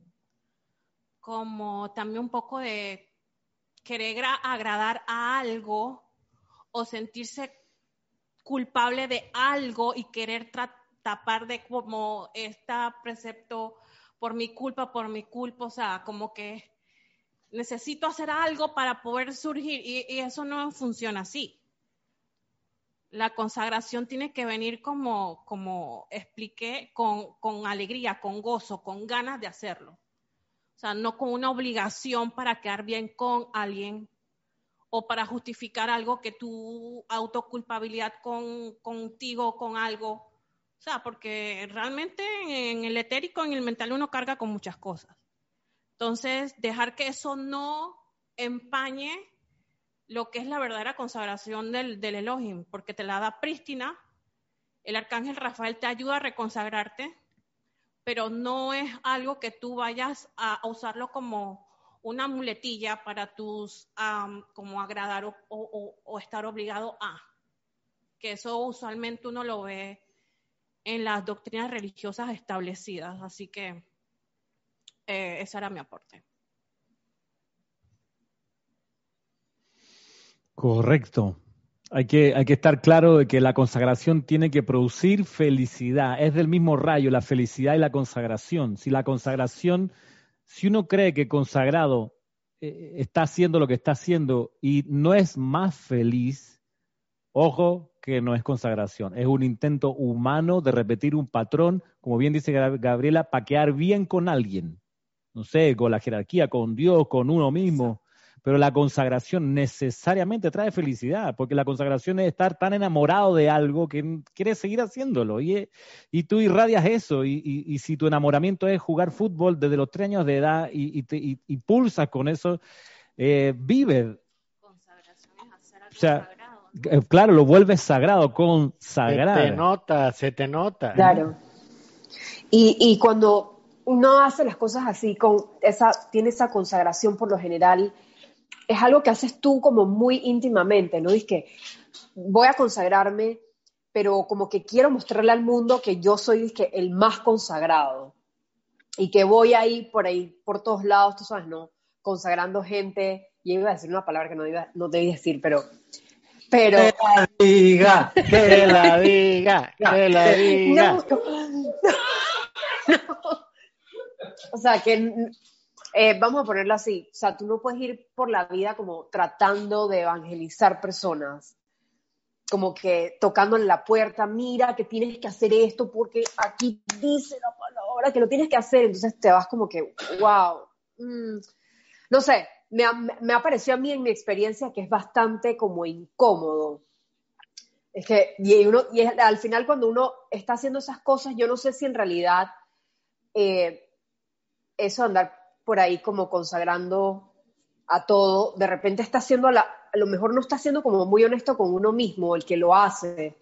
Por eso es que yo pienso que eso es algo como mucho más íntimo, algo, cuando tú te consagras, tú estás pensando en lo que tú tienes que consagrar, pero nadie tiene que saber que lo estás haciendo, digo yo. Totalmente, totalmente de acuerdo, Yasmin. Este es un tema de discreción. Uno, uno debe tener la capacidad de distinguir en qué momento, por ejemplo, un decreto debe ser audible y en qué momento un decreto debe de ser hecho en el silencio de tu corazón. Y así con cualquier cosa. Eh, no, no, tienes por qué andar faroleando o exhibiéndote públicamente, como decía el amado Maestro Ascendido Jesús de los fariseos. En una esquina me voy a poner a hacer decretos para que la gente vea lo espiritual que soy, lo dedicado que estoy a una causa. No hace falta que se entere nadie. Porque aparte... hay, hay excepciones a esa regla que es bien importante, que es cuando estás en una feria, que estás allí para eso, estás representando una editorial, estás yendo a hacer una charla, o sea, sí, seamos, porque, porque lo preguntan, a mí me lo han preguntado, de que no, ustedes dicen esto, pero yo los he visto en un stand repartiendo eh, tarjetitas. Digo, es porque hay una feria del libro. Entonces, si estás en la feria del libro, obviamente ahí tienes tu stand y ahí tú vas para hacer eso. Pero en otros casos, claro, se aplica lo que ustedes están diciendo. Hay que explicar la excepción a la regla para que los hermanos que se conectan por primera vez entiendan esa parte que, que es importante, que hay momentos y, momentos. Eh, Cristian, y aunque estés en la, en la feria del libro, tú no estás como eh, consagrando a nadie, tú estás ayudando para que el... Estás en ese momento en la feria sirviendo precisamente para que la enseñanza se pueda expandir y cualquier cosa que te preguntan, en base a tus conocimientos explicas qué significa cada cosa, ¿no? Porque la gente pregunta muchas cosas y obviamente los libros no pueden estar solos sin que alguien esté ahí ayudando a los demás a... digo, Yasmin, hemos pasado por un proceso de aprendizaje en eso, te lo digo porque va en el autocontrol y eso es un ejercicio tan espectacular cuando íbamos al Dorado, que es un centro comercial acá que tiene mucho tiempo, poníamos un stand ahí durante un mes, un mes y medio, de 7 de la mañana a 10 de la noche todos los días. Y ahí la gente iba con los libros y nos daba la oportunidad de practicar. Y había gente que a veces se paraba un momentito allí y tú empezabas por misterios develados y terminabas en boletines privados de Tomás Pig, la persona que yo solamente quería preguntar la hora. en serio, y quedabas así. Eso es demasiado parte del aprendizaje. O Zongo, que estamos ahí en el stand y tú lo veías que el tipo casi que estaba en el puente de las Américas dando clases. Zongo, ¿tú qué haces por allá, hermano? Era por acá cerca. Y es parte de un aprendizaje, todo. Y doy gracias por cada una de esas experiencias, ¿no? Sí, pero vamos, convengamos que, como bien lo decían varios de ustedes, a veces se, se busca exhibir la consagración para que la personalidad lucre de la atención de los demás. Y ese, ese es un tema, ¿no? Por un lado. Por último, y además, si uno no quiere no está en ese plan de que le reconozcan nada, si en realidad y quiere estar como consagrado, a veces pasa lo que conversamos más, más tempranito o hace un ratito, cuando no, yo por consagración todos los días hago el, ceremonial de Zadkiel, todos los días en mi casa. Pero vamos a ver cómo suena ese. ¿Hay felicidad? ¿Hay júbilo? ¿Hay intensidad? ¿O hay ya una cosa así mecánica? Eh, arrogancia, arrogancia, definitivamente, por, el hecho de que tú lo sostienes. Bien, ah, yo pues. sostengo la cuestión, gracias a mí. Soy el, soy el más consagrado. La personalidad ahí, pues, haciéndole la jugada. Sí, ¿qué dice Roberto Fernández? Que tiene. Es que, es que, es que Ramiro, si nos vamos a, a los términos de la personalidad, la personalidad va a querer siempre figurar, olvídate, siempre va a querer. De qué gracia tiene que yo de todo este discurso y que nadie me vea, no, hombre, eso, eso no tiene gracia, si la gracia está en que todo mundo me vea y me, y me, y me aplaudan y me ovacionen, porque entonces, ¿qué? ¿Qué? Yo tanto que esfuerzo que hice toda mi vida y tanto que dediqué y tanto que me quemé estas, estas pestañas estudiando lo que fuera, a mí, alguien me tiene que compensar, alguien, por algún lado yo tengo que recibir alguna gratificación, porque si no, entonces, ¿cuál es la gracia? Y ahí es la personalidad, evidentemente, que tiene que figurar en todos lados. Pero en cambio, si es una verdadera consagración, hermano, vas a brillar tanto por ti solo, el aura va a destellar rayos de luz tan glamorosa que que no vas a tener ni que decir una sola palabra y la gente va, va a ser atraída a ti por el, por el poder cohesivo del amor, por el tirón magnético irresistible. Olvídate. Y hasta tú mismo dices, oye, pero si yo no pedí nada de esto, hermano. Pero bueno, es que es porque eso no lo da la eso no da carne, no lo da la carne, eso lo da el espíritu. Y que es el todopoderoso el que lo da. Wow, qué manera de terminar el día, hermano. Ah, por lo alto. Ese Roberto, ¿ah? para eso lo trajimos hoy, ¿no? Está muy bien, muy bien, está bien. A ver si la otra semana. Que repita, que repita. Sí, ¿verdad? Gracias a la presencia, hermano. No, voy, voy a pensarlo una semana si le damos chance. No sé, no es tan fácil tampoco. Eso es mirar de cariño a tu instructor. Oye, este, chicos, llevamos casi dos horas y media. Eh, pudiéramos quedarnos dos horas y media más, pero hay, hay otras cosas que, atender también. Así que vamos a quedar hasta aquí por hoy. Van a ser las 12 del mediodía aquí en Panamá, para los que están conectados por, por la transmisión en vivo. Este, así que nos despedimos por hoy entonces. ¿Sí? Bueno. Muchísimas gracias a todos. Gracias a todos. Gracias, gracias, gracias a todos. Gracias, gracias por la oportunidad. Gracias a todos. Abrazos. Nos vemos la próxima semana. Nos vemos. Un abrazo, mil bendiciones. Bendiciones.